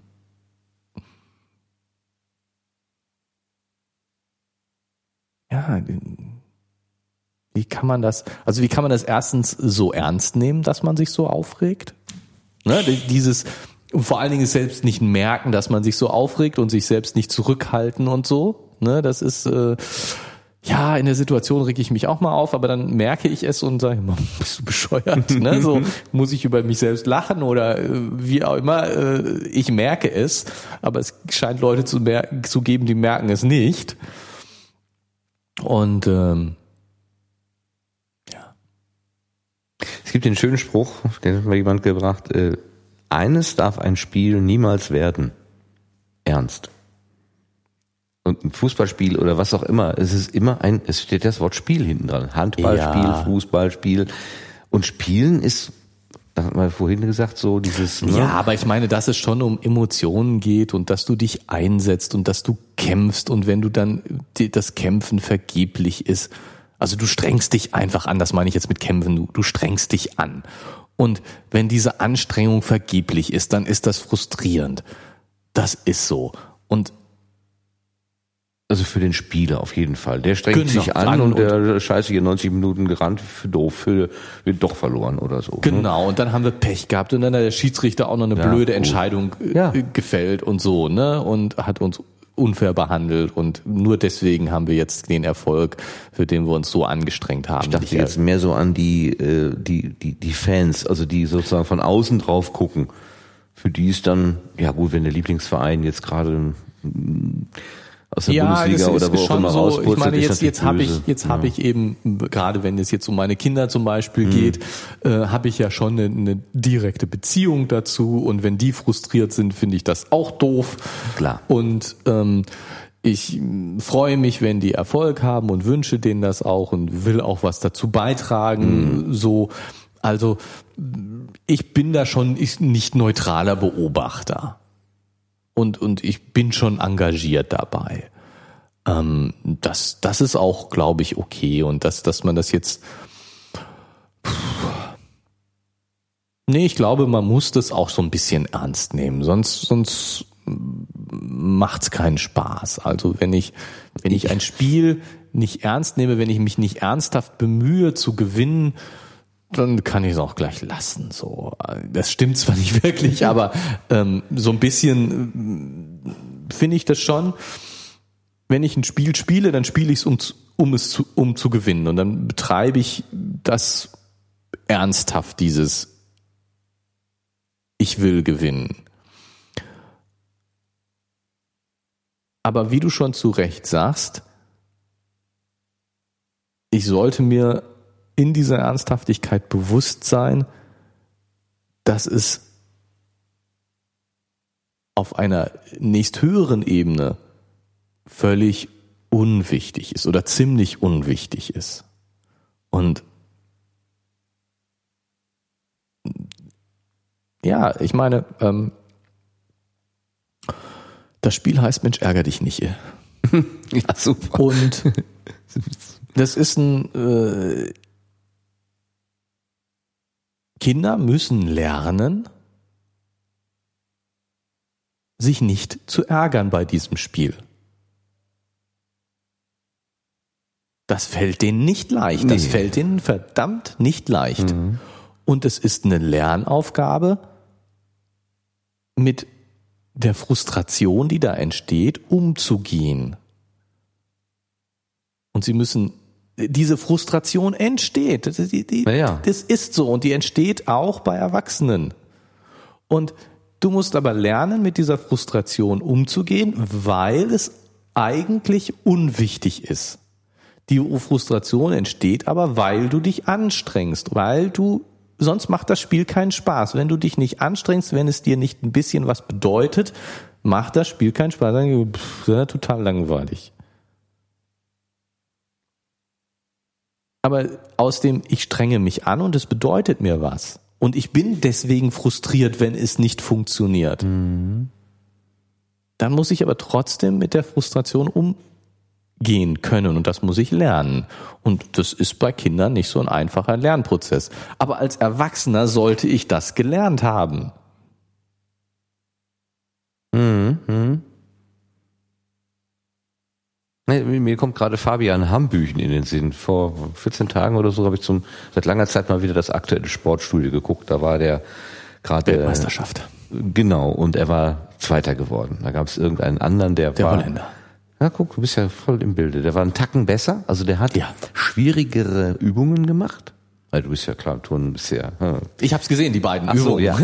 also der, der Holländer hat die, hat die schwierigeren Sachen gemacht. Der hat auch mehr riskiert. Hat er genau. irgendwelche Figuren hintereinander gebracht, die der Hambüchen wohl auch kann, aber da, er fällt das öfter mal runter und hat gesagt, nee, für einen Wettkampf ist mir das nicht äh, sicher genug.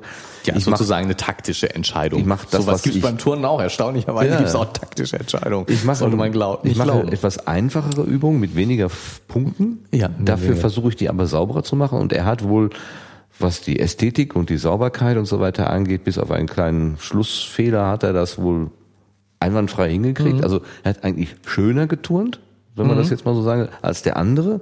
Der hat aber schwierigere, schwieriger geturnt, dafür hatte er aber irgendwie die Beine auseinander und im ja. falschen Moment die Knie angezogen und was weiß ich, also sah also nicht so schön aus.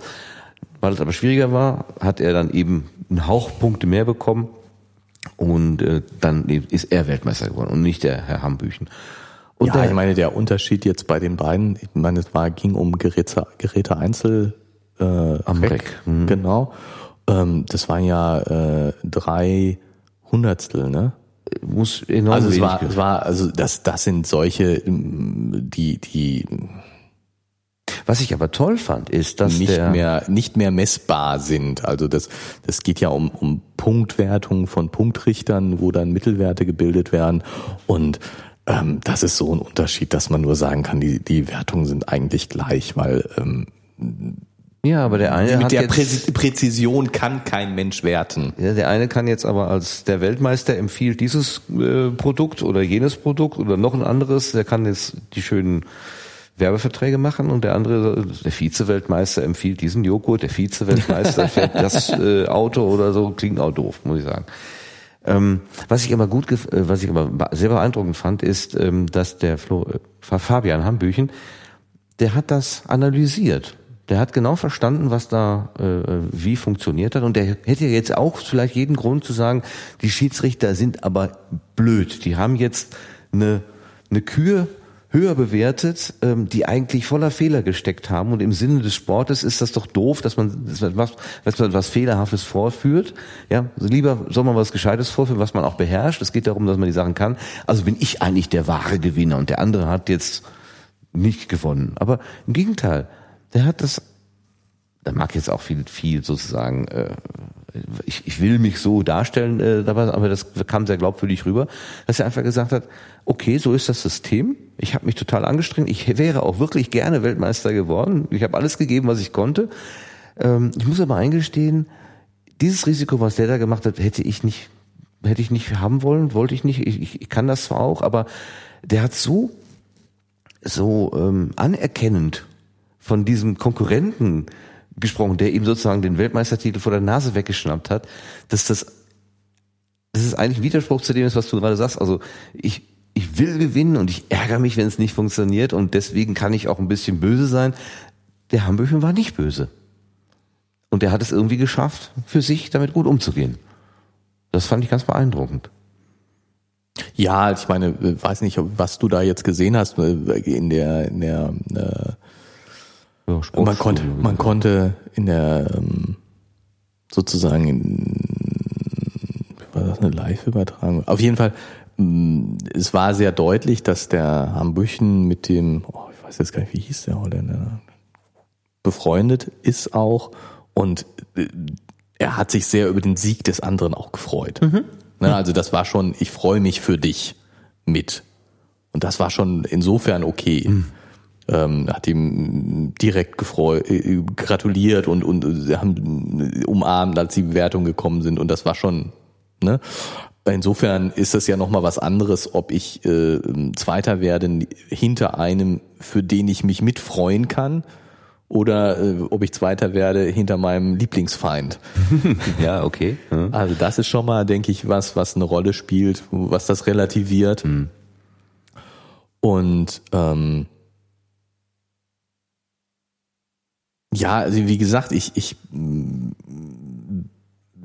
behaupte jetzt mal, dass äh, dieser feine Punktunterschied einfach nur Glück ist der eine ist nicht besser als der andere. Das ist einfach nur Glück. Der ist aber Mensch, ärgere dich auch zum Teil so, zumindest den Würfelwurf, da ist ja auch ein Glücks.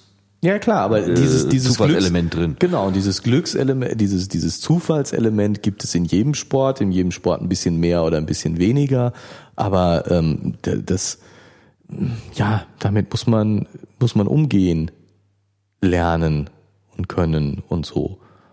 Und ähm, Natürlich gibt es beim Touren auch äh, mal, dass man mit Schiedsrichterleistungen echt unzufrieden ist. Also ich meine, mich zu erinnern, dass der Herr Hambüchen sich bei einem der letzten Wettkämpfe äh, sehr beschwert hat und dass es da einen großen Eklat gegeben hat, weil es eine Schiedsrichterfehlentscheidung seiner Meinung nach. Ich weiß gar nicht, ob das wie es ausgegangen ist, mhm. äh, äh, ob es jetzt wirklich eine Schiedsrichterfehlentscheidung war oder nicht, äh, sozusagen nach offizieller Version.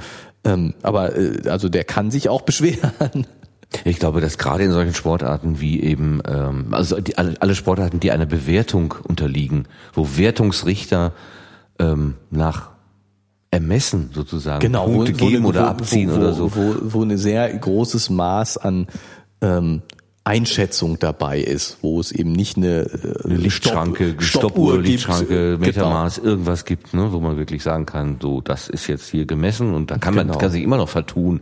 Kann man sich immer noch. Aber und ja bei den bei den bei den äh, diesen diesen Wertungsrichtern gibt es natürlich Richtlinien, an die sich die sie sich halten sollen und müssen und und äh, äh, es gibt Vorschriften und es gibt schon sowas wie eine richtige, richtige Wertung, aber es ist natürlich auch ganz viel Ermessen dabei. Ja. Ähm, ja. Das, das, also das stelle ich mir, das stelle ich mir tatsächlich auch schwerer zu ertragen vor. Also vom, äh, als wenn mir jemand sagt, so hier, der, der eine ist äh, 7,20 Meter gesprungen, wir haben das hier gemessen ja, gut, mit unserem meine, Laser-Dingsbums, ja, und der andere 7,25, dann ist klar, wer Fußball, gewonnen hat. Beim Fußball jetzt mal oder bei diesen typischen Mannschaftssportarten, wo du eben Fouls pfeifst als Schiedsrichter, aber auch so, dass das natürlich schwer zu ertragen ist, wenn da ein Schiedsrichter nach seinem Ermessen, das mhm. Ermessen des Schiedsrichters von deinem Ermessen und die Wahrnehmung des Schiedsrichters von deiner Wahrnehmung abweicht. Mhm. Also das ist natürlich ähm, schwer zu ertragen. Ne? Also das und ich glaube, dass das jetzt zum Beispiel beim Turnen oder bei dem Eislaufen oder so, bei diesen Wertungssportarten äh, insofern noch leichter zu ertragen ist, als dass es ähm, ja, du, du getrennt bist von dem Geschehen und, und äh, die Wertung auf einem viel abstrakteren Niveau stattfindet. Mhm. Also wenn ich im Strafraum gefault werde und ich kriege keinen Elfmeter oder ich berühre den anderen im Strafraum und es wird Elfmeter gepfiffen, obwohl ich der Meinung bin, ich habe nichts gemacht, dann äh, sozusagen kratzt das an meiner Person viel mehr, als äh, wenn äh, ich eine Übung turne und am Ende eine Bewertung kriege, eine Punktzahl kriege, von der ich meine, dass sie nicht ganz richtig ist. Also ich glaube, dass das, dass das nochmal ein Ach so, weil die Unmittelbarkeit fehlt, meinst du? Ja, dass, dass das also einfach auf einem abstrakteren Niveau ist. Aha. Aber es ist natürlich Empfinden durchschlägt. Ja, das kann natürlich sein. genau, stimmt. aber es ist natürlich so, dass du du musst als als Fußballer lernen, mit Schiedsrichterfehlentscheidungen umzugehen. Du darfst eben nicht ausflippen, du darfst nicht Du musst es anerkennen, wenn der Schiedsrichter sagt, so war es, dann musst du mhm. äh, lernen, damit umzugehen und zu sagen, okay, äh, ich bin zwar anderer Meinung, aber Herr Schiedsrichter hat recht und wir müssen jetzt weiterspielen.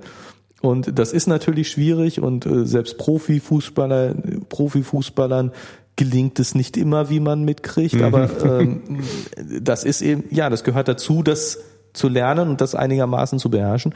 Und so gehört es beim Turnen dazu, dass ich auch da mit, mit ungerechten Bewertungen äh, lernen muss, umzugehen und mhm. dass ich eben sage, okay, dann konzentriere ich mich auf das nächste Gerät und dann gebe ich wieder alles und dann sehen wir weiter. Das ist natürlich auch nicht einfach. Ne? Ich also, habe irgendwas geturnt und kriege eine Bewertung, die, die, wo ich denke, das ist ungerecht und der, der, der vor mir geturnt hat, hat eine bessere Bewertung, obwohl ich der Meinung bin, dass er schlechter geturnt hat. Ähm, klar, das ist frustrierend und ich muss mit dieser Frustration lernen umzugehen und das nicht das darf nicht dazu führen, dass ich beim nächsten Gerät äh, vor lauter äh, Ärger noch schlechter turne. Ne? Ja. Und das ist natürlich nicht so einfach. Oder man könnte ja auch sagen, ich breche hier ab. Hier, hier kriege ich sowieso keine gescheite Bewertung. Ja, ich mache mir die Mühe gar nicht. Den Wettbewerb ja, gut, ich jetzt okay. den Sack. Ja, gut, okay. Also ich meine, das wäre jetzt so, als wenn du als Fußballspieler sagst bei dem Schiedsrichter, habe keine Chance, ich gehe jetzt vom Platz. Das machst du natürlich auch nicht und das ist auch nicht so das, was man man bringt das dann noch zu Ende. Ja. Ja, etwas zu Ende bringen.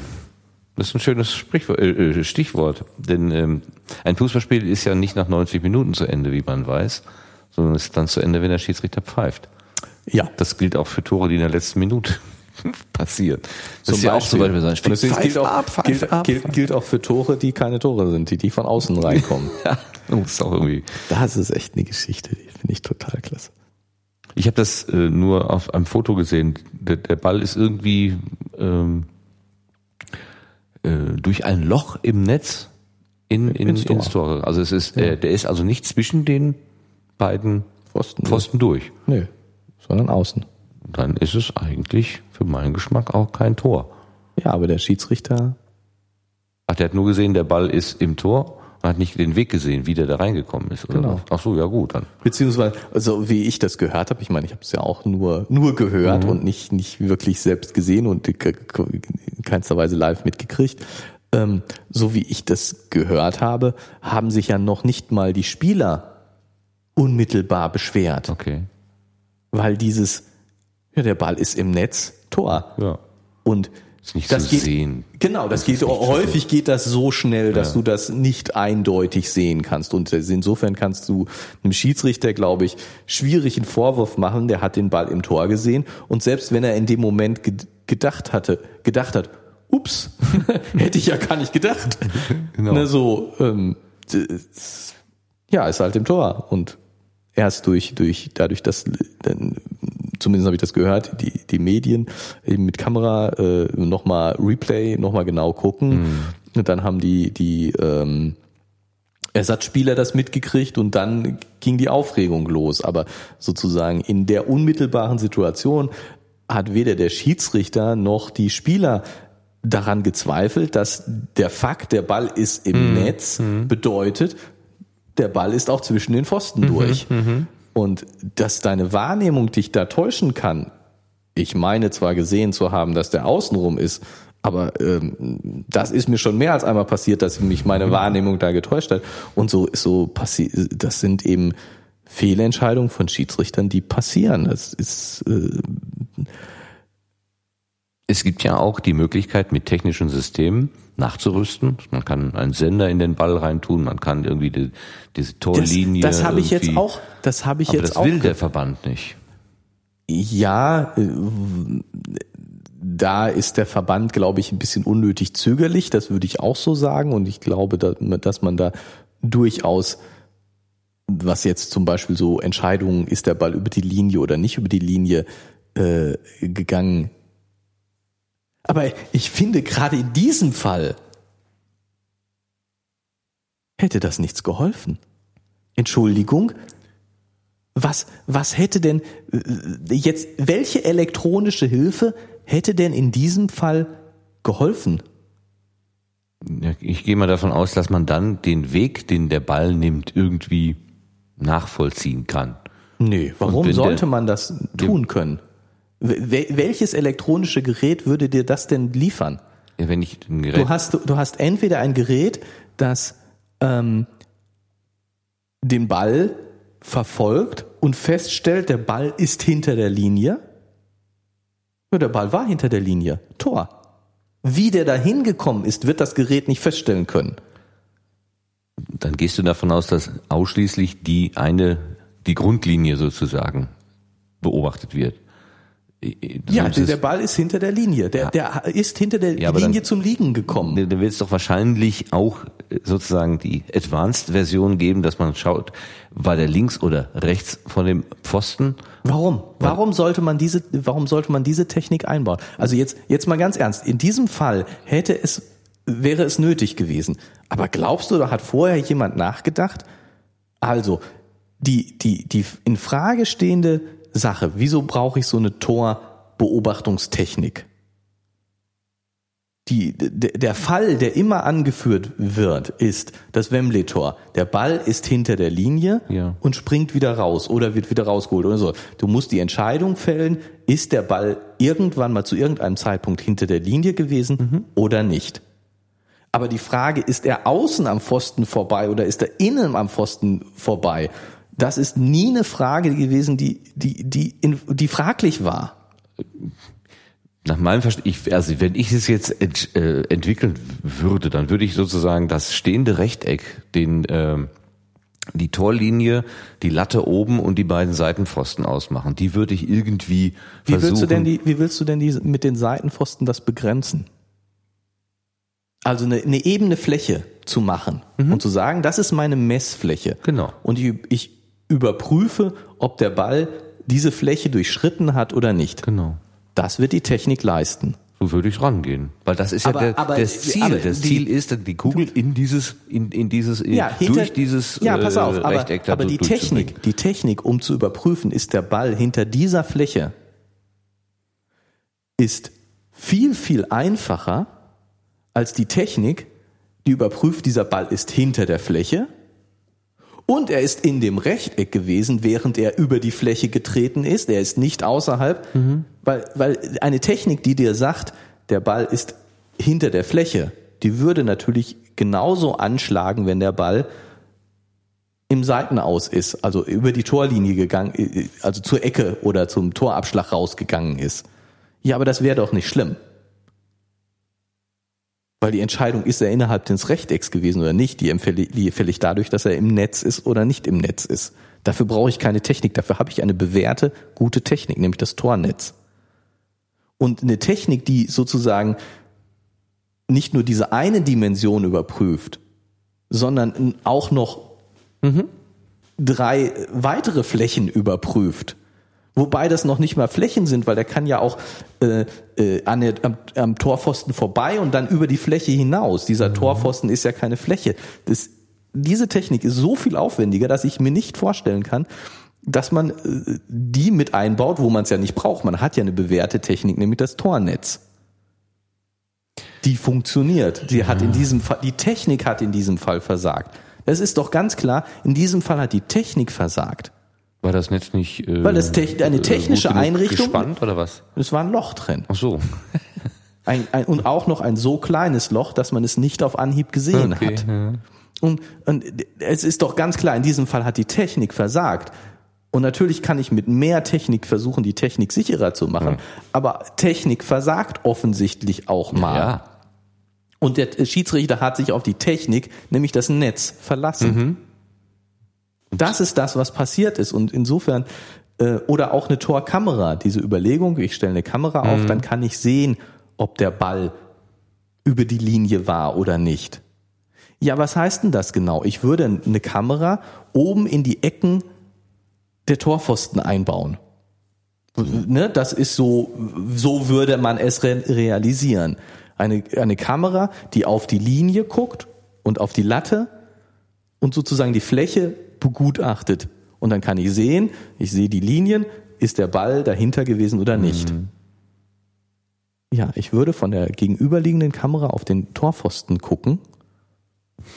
Und ich glaube, dass es unglaublich schwer ist, auch mit einer Kamera zu sehen, ob der Ball hinter dem Torpfosten oder vor dem Torpfosten vorbeifliegt, wenn ich in die Richtung auf den Torpfosten gucke. Mhm. Ich würde sehen, der Ball fliegt, er ist hinter dem Torpfosten angekommen, er ist im Tor drin, ja, dann ist er wohl und und er ist im Netz, also ist er offensichtlich vor dem Torpfosten vorbeigeflogen und nicht auf der Rückseite.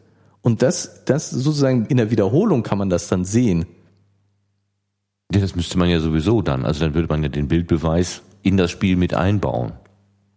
Was ja. ist ja, glaube ich, bei der. Ja, ja, klar. Aber, aber du würdest, aber, aber der, der Punkt ist, der Punkt ist doch so, der, du würdest so ein Bild haben. Äh, äh, du würdest den Torpfosten sehen, du würdest die Torlinie sehen, sozusagen, die auf dich zukommt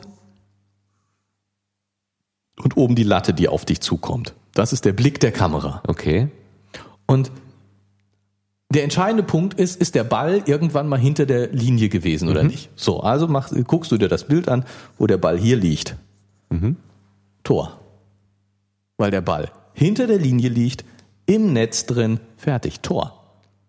Um, zu fest, um festzustellen, dass ein, ein Fehler passiert ist, müsstest du den Augenblick begutachten, wo der Ball entweder vor dem Pfosten genau. vorbeifliegt oder hinter dem Pfosten mhm, vorbeifliegt. Genau.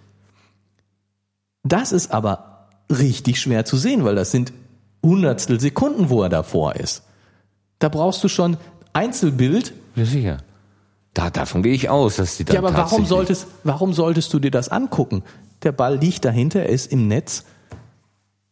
Naja, wenn du, wenn du vom Wembley-Tor ausgehst, da ist ja genau der Moment, wo die Kugel sich dem Pfosten nähert, wichtig. Nein, der, der beim Wembley-Tor ist der Ball hinter der Linie aufgetickt. So, da ist der, der Augenblick wichtig, wo der Ball hinter der Linie auftickt. Es geht doch immer darum, hat der Ball mit mehr als der Hälfte die gegnerische Linie überschritten oder nicht? Der ganzen Ballbreite. Aber brauchen wir, ja? Ganze? Ich meine, ich meine die ganze oh, Ballbreite. Ja, okay. Aber, aber, ne, aber wenn wir brauchen jetzt nicht über die Fußballregel zu streiten, dann, dafür haben wir keine, keine ist, Ahnung. Dann ist aber, dann ist der Moment, dass die Kugel sich irgendwo auf dem, auf, ähm, so, sonst zur Ruhe gekommen ist oder so, ist nicht wichtig, sondern Nein, in dem Moment, wo sie die Linie überschreitet oder genau, dabei ist, auf, die Linie zu überschreiten. Du, du, du, guckst dieses Bild an mhm. und dann ist die Entscheidung gefallen. Warum musst du dir jedes einzelne Bild angucken, wenn dieses, dieses einfache Bild, was du sofort siehst, wo du nicht Dafür vor brauche ich keine Kamera. Wenn der, wenn der Ball einen halben Meter hinten im Netz liegt, da brauche ich keine Kamera. Dann würde keiner auf die Kamera gucken. Genau, in dem Fall, in diesem Fall hätte kein Mensch auf die Kamera geguckt. Warum?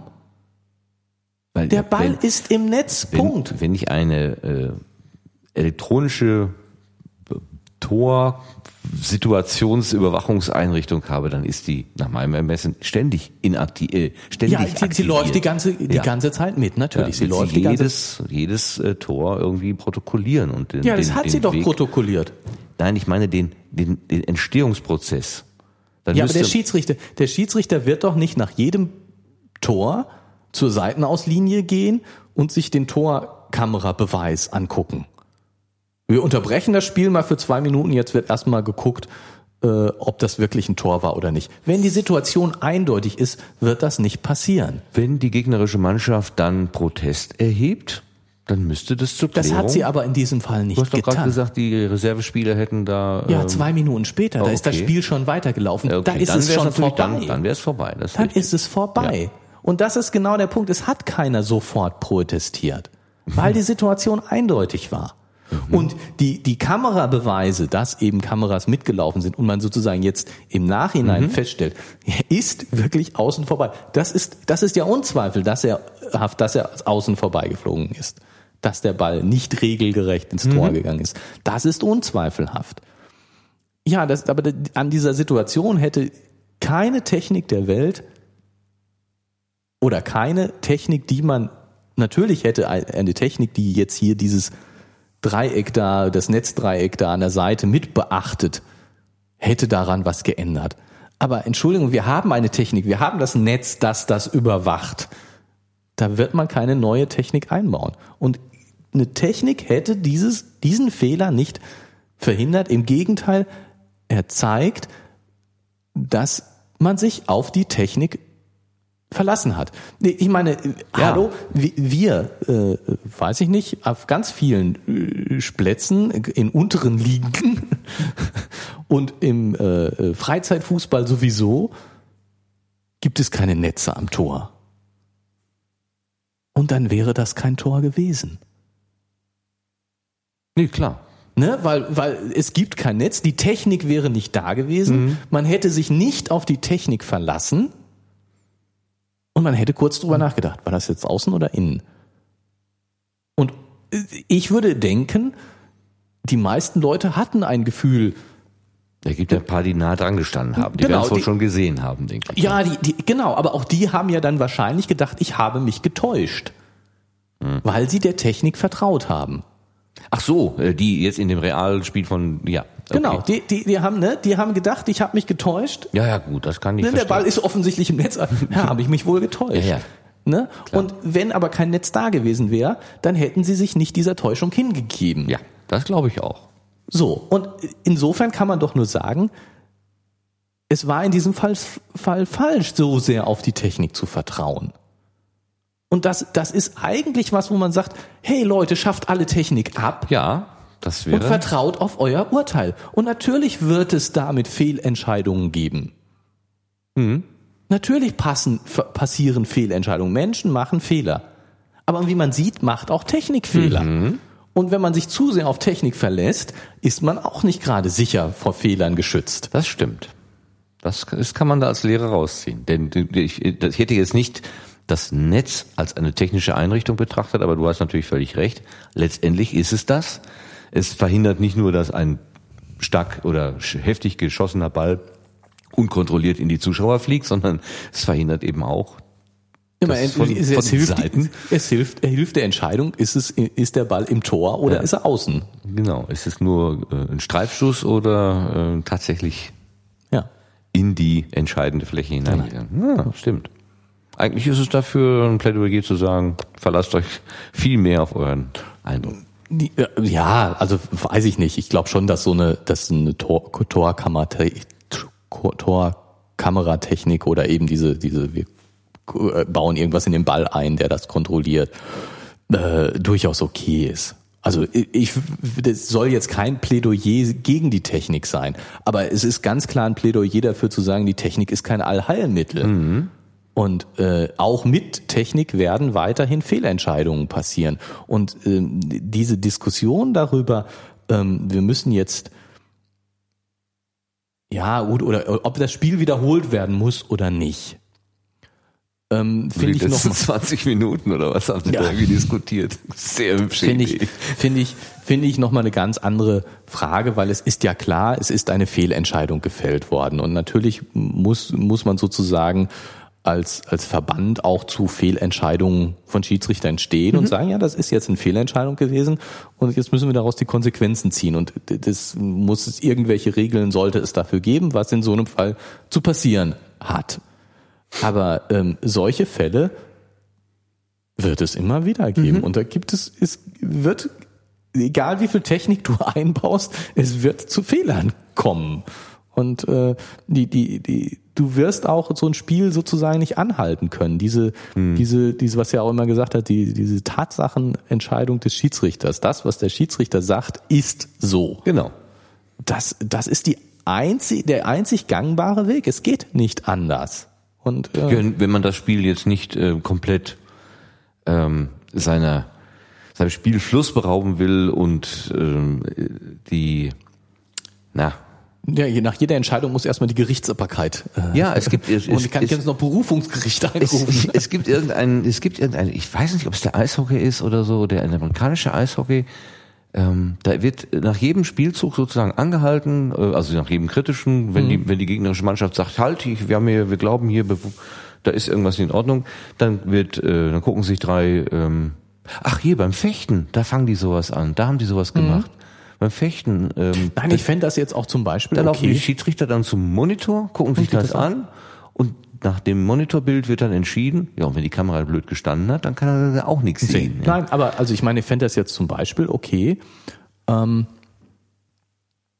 auch beim Fußball, dass man eben zum Beispiel sagt, ähm, ich meine, meine Torkamera oder so ist schon so eine Sache, aber ähm, ich meine, mir, mir ist klar, dass ist ein unheimlich schnelles Spiel und äh, es ist total schwer für einen Schiedsrichter den Überblick zu behalten und es ist bewundernswert, was die leisten. Ähm, ich finde Hockey noch schneller und etwas schwieriger. Ja, und dafür sind es auch schon gleich zwei Schiedsrichter, die da auf dem Feld mitlaufen. Ja, ne? Aber so, also äh, Respekt vor den Schiedsrichtern, vor, gerade ja. vor so hochklassigen Schiedsrichtern, die sind wirklich ganz und ähm, ich hätte andererseits, es würde den, den Schiedsrichtern sozusagen ihrer Leistung keinen Abbruch tun, wenn man eben zugibt, sie treffen Fehlentscheidungen, das passiert, das ist das nicht anders machbar. Das wird auch keiner bestreiten. Und ähm, wir, wir, wir machen sowas wie ein, wie ein Kamerabeweis, jetzt Beweis in den oberen Ligen, es sind ja sowieso immer genug Kameras da, das ist ja nie, heutzutage überhaupt kein Problem mehr. ähm, und jede Mannschaft hat das Recht, in einer Zweifelsentscheidung zu verlangen, lieber Schiedsrichter, guck dir das bitte nochmal in der Kamera an. Was mhm. weiß ich, ne? hier ist ein, ein Elfmeter oder nicht oder äh, gelbe Karte oder nicht und solche Sachen. Ne? So, das ist jetzt eine wichtige kritische Entscheidung. Genau. Hat er den Arm gehoben oder wurde er angeschossen? Schossen. Das genau. sind immer das solche ne? Sachen und die Schiedsrichter guck dir das bitte nochmal an und äh, was weiß ich, jede Mannschaft hat pro Spiel äh, dreimal das Recht oder viermal das Recht zu sagen, jetzt bitte so wie es in anderen Sportarten das Recht gibt, drei oder viermal eine Auszeit zu nehmen ja, oder so. Ne? Ja. Das ist halt beschränkt. Du kannst es nicht jedes Mal machen. Du musst dir schon überlegen, ob es wirklich eine, ja. eine wichtige mhm. Situation ist, ob es wirklich um einen Elfmeter geht. Das machst du nicht für jede Kleinigkeit. Du machst nicht dauernd, äh, da bin ich aber, mit diesem Einwurf bin ich aber nicht einverstanden. Guck das doch bitte nochmal nach. Ne, das kannst du nicht dauernd machen, sondern es ist beschränkt. Mhm. Du musst es auf wichtige Situationen beschränken. Und ich denke, wenn man das so zwei, dreimal pro Spiel sozusagen gestattet, dann wäre das auch okay und es würde im Normalfall gar nicht angewendet werden, was ja auch normal und okay wäre, dass du aber die Möglichkeit hast, zu sagen, lieber Schiedsrichter, ich glaube, das ist nicht richtig, bitte kontrollier das nochmal. Mhm. Und wo es dann normal wäre für den Schiedsrichter, das auch zu kontrollieren und zu einer möglicherweise anderen Entscheidung zu kommen. Ja, also hätte ich überhaupt, fände ich durchaus im Sinne des Sports, wird aber nichts daran, dass, dass wenn der Schiedsrichter das dann so entscheidet, dann ist es trotzdem so. Und wenn er stur ist und trotz Video das anders sieht, dann sieht er es anders. Oh, das wird aber dann schwierig. Dann, also, aber gut, okay, man kann das auch so denken, ja. Also ich hatte den Verband damals so verstanden, dass sie diese Torkameras äh, deswegen auch nicht einführen, weil sie diese Sicherheit diese, oder diese Exaktheit gar nicht haben wollen. Denn Sport, also gerade Fußball, ist ja auch viel Unterhaltung. Und es ist mehr Unterhaltung drin, wenn unklare Situationen auch unklar bleiben. Beziehungsweise wenn Fehlentscheidungen da sind, wo vielleicht Leute gesagt haben, ja, das, das ist aber jetzt äh, der Diskussionsbedarf ist natürlich größer. Genau. Und da, ja. da, da, da kann der die Fanseele viel mehr dran leben, als wenn man nach Hause geht, weil man genau gesehen hat oder ja, also ich meine, Beweis jetzt, äh, bekommen hat. Es gibt ja, ja auch die These, gibt ja auch die These, dass äh, Fußball gerade deswegen so ähm, populär ist. Also, ich meine, ich will gar nicht behaupten, dass Fußball so attraktiv ist, weil bin ich mir gar nicht so sicher. Aber es ist ja auf jeden Fall populär und in dem Sinne attraktiv. Es zieht viele Leute an. Also es ist, dass Fußball gerade deswegen so populär ist, weil es äh, dem Zufall einen großen Raum hm. einräumt. Also beim äh, Basketball fallen 70, 80 Tore oder Körbe oder Punkte. Ne, Körbe ist ja gar nicht richtig, sondern Punkte. Punkte ja. Oh, äh, beim Handball 20, 30 Tore in einem Spiel. Und da ist es natürlich viel unwichtiger, wenn ich durch Zufall ein Tor mache. Mhm. Und insofern ist äh, das Spielergebnis hat äh, ist viel weniger vom Zufall beeinflusst. Ich habe die Stärke der Mannschaft A, die Stärke der Mannschaft B und ich habe auf jeden Fall ein Zufallselement da drin. Aber wie groß dieses Zufallselement das Spielergebnis beeinflusst, ist eben in unterschiedlichen Sportarten unterschiedlich. Und in Fußball, dadurch, dass so relativ wenig Tore in einem Spiel fallen, ist dieses Zufallselement relativ groß, was es ähm, eben schlechten Mannschaften durchaus viel einfacher ermöglicht, auch zufällig mal gegen die gute Mannschaft zu gewinnen, auch wenn es ihrem Leistungsniveau eigentlich selbst die, die haben zwar einen guten Tag äh, oder so, aber selbst das reicht eben normaler würde normalerweise nicht reichen, aber mit einem bisschen Glück mhm. reicht es eben doch. Und dass das gerade dieses Zufallselement, dass eben die schlechte Mannschaft auch eine Chance hat gegen die gute Mannschaft, dass das gerade im Fußball attraktiv macht. Mhm. Ja, das, das finde ich also durchaus eine äh, nachvollziehbare, nachvollziehbare These. Hypothese. Mhm. Deswegen macht der DFB-Pokal ja vielleicht auch Sinn, wo dann die Erstliga- und die Drittligamannschaften gegeneinander antreten. Und ab und zu gibt's dann ja doch mal eine Überraschung. Genau, genau, genau. Wo, wo man eben sagen würde, eigentlich vom, vom Leistungsniveau Niveau dürfte das eigentlich nicht gehen. Die Profis müssten da diese Drittligisten eigentlich in Grund und Boden rennen. Müssten immer 10 zu Genau, das machen sie so. ja auch, das machen sie ja auch in der Regel, aber mhm. manchmal funktioniert's eben nicht. Mhm.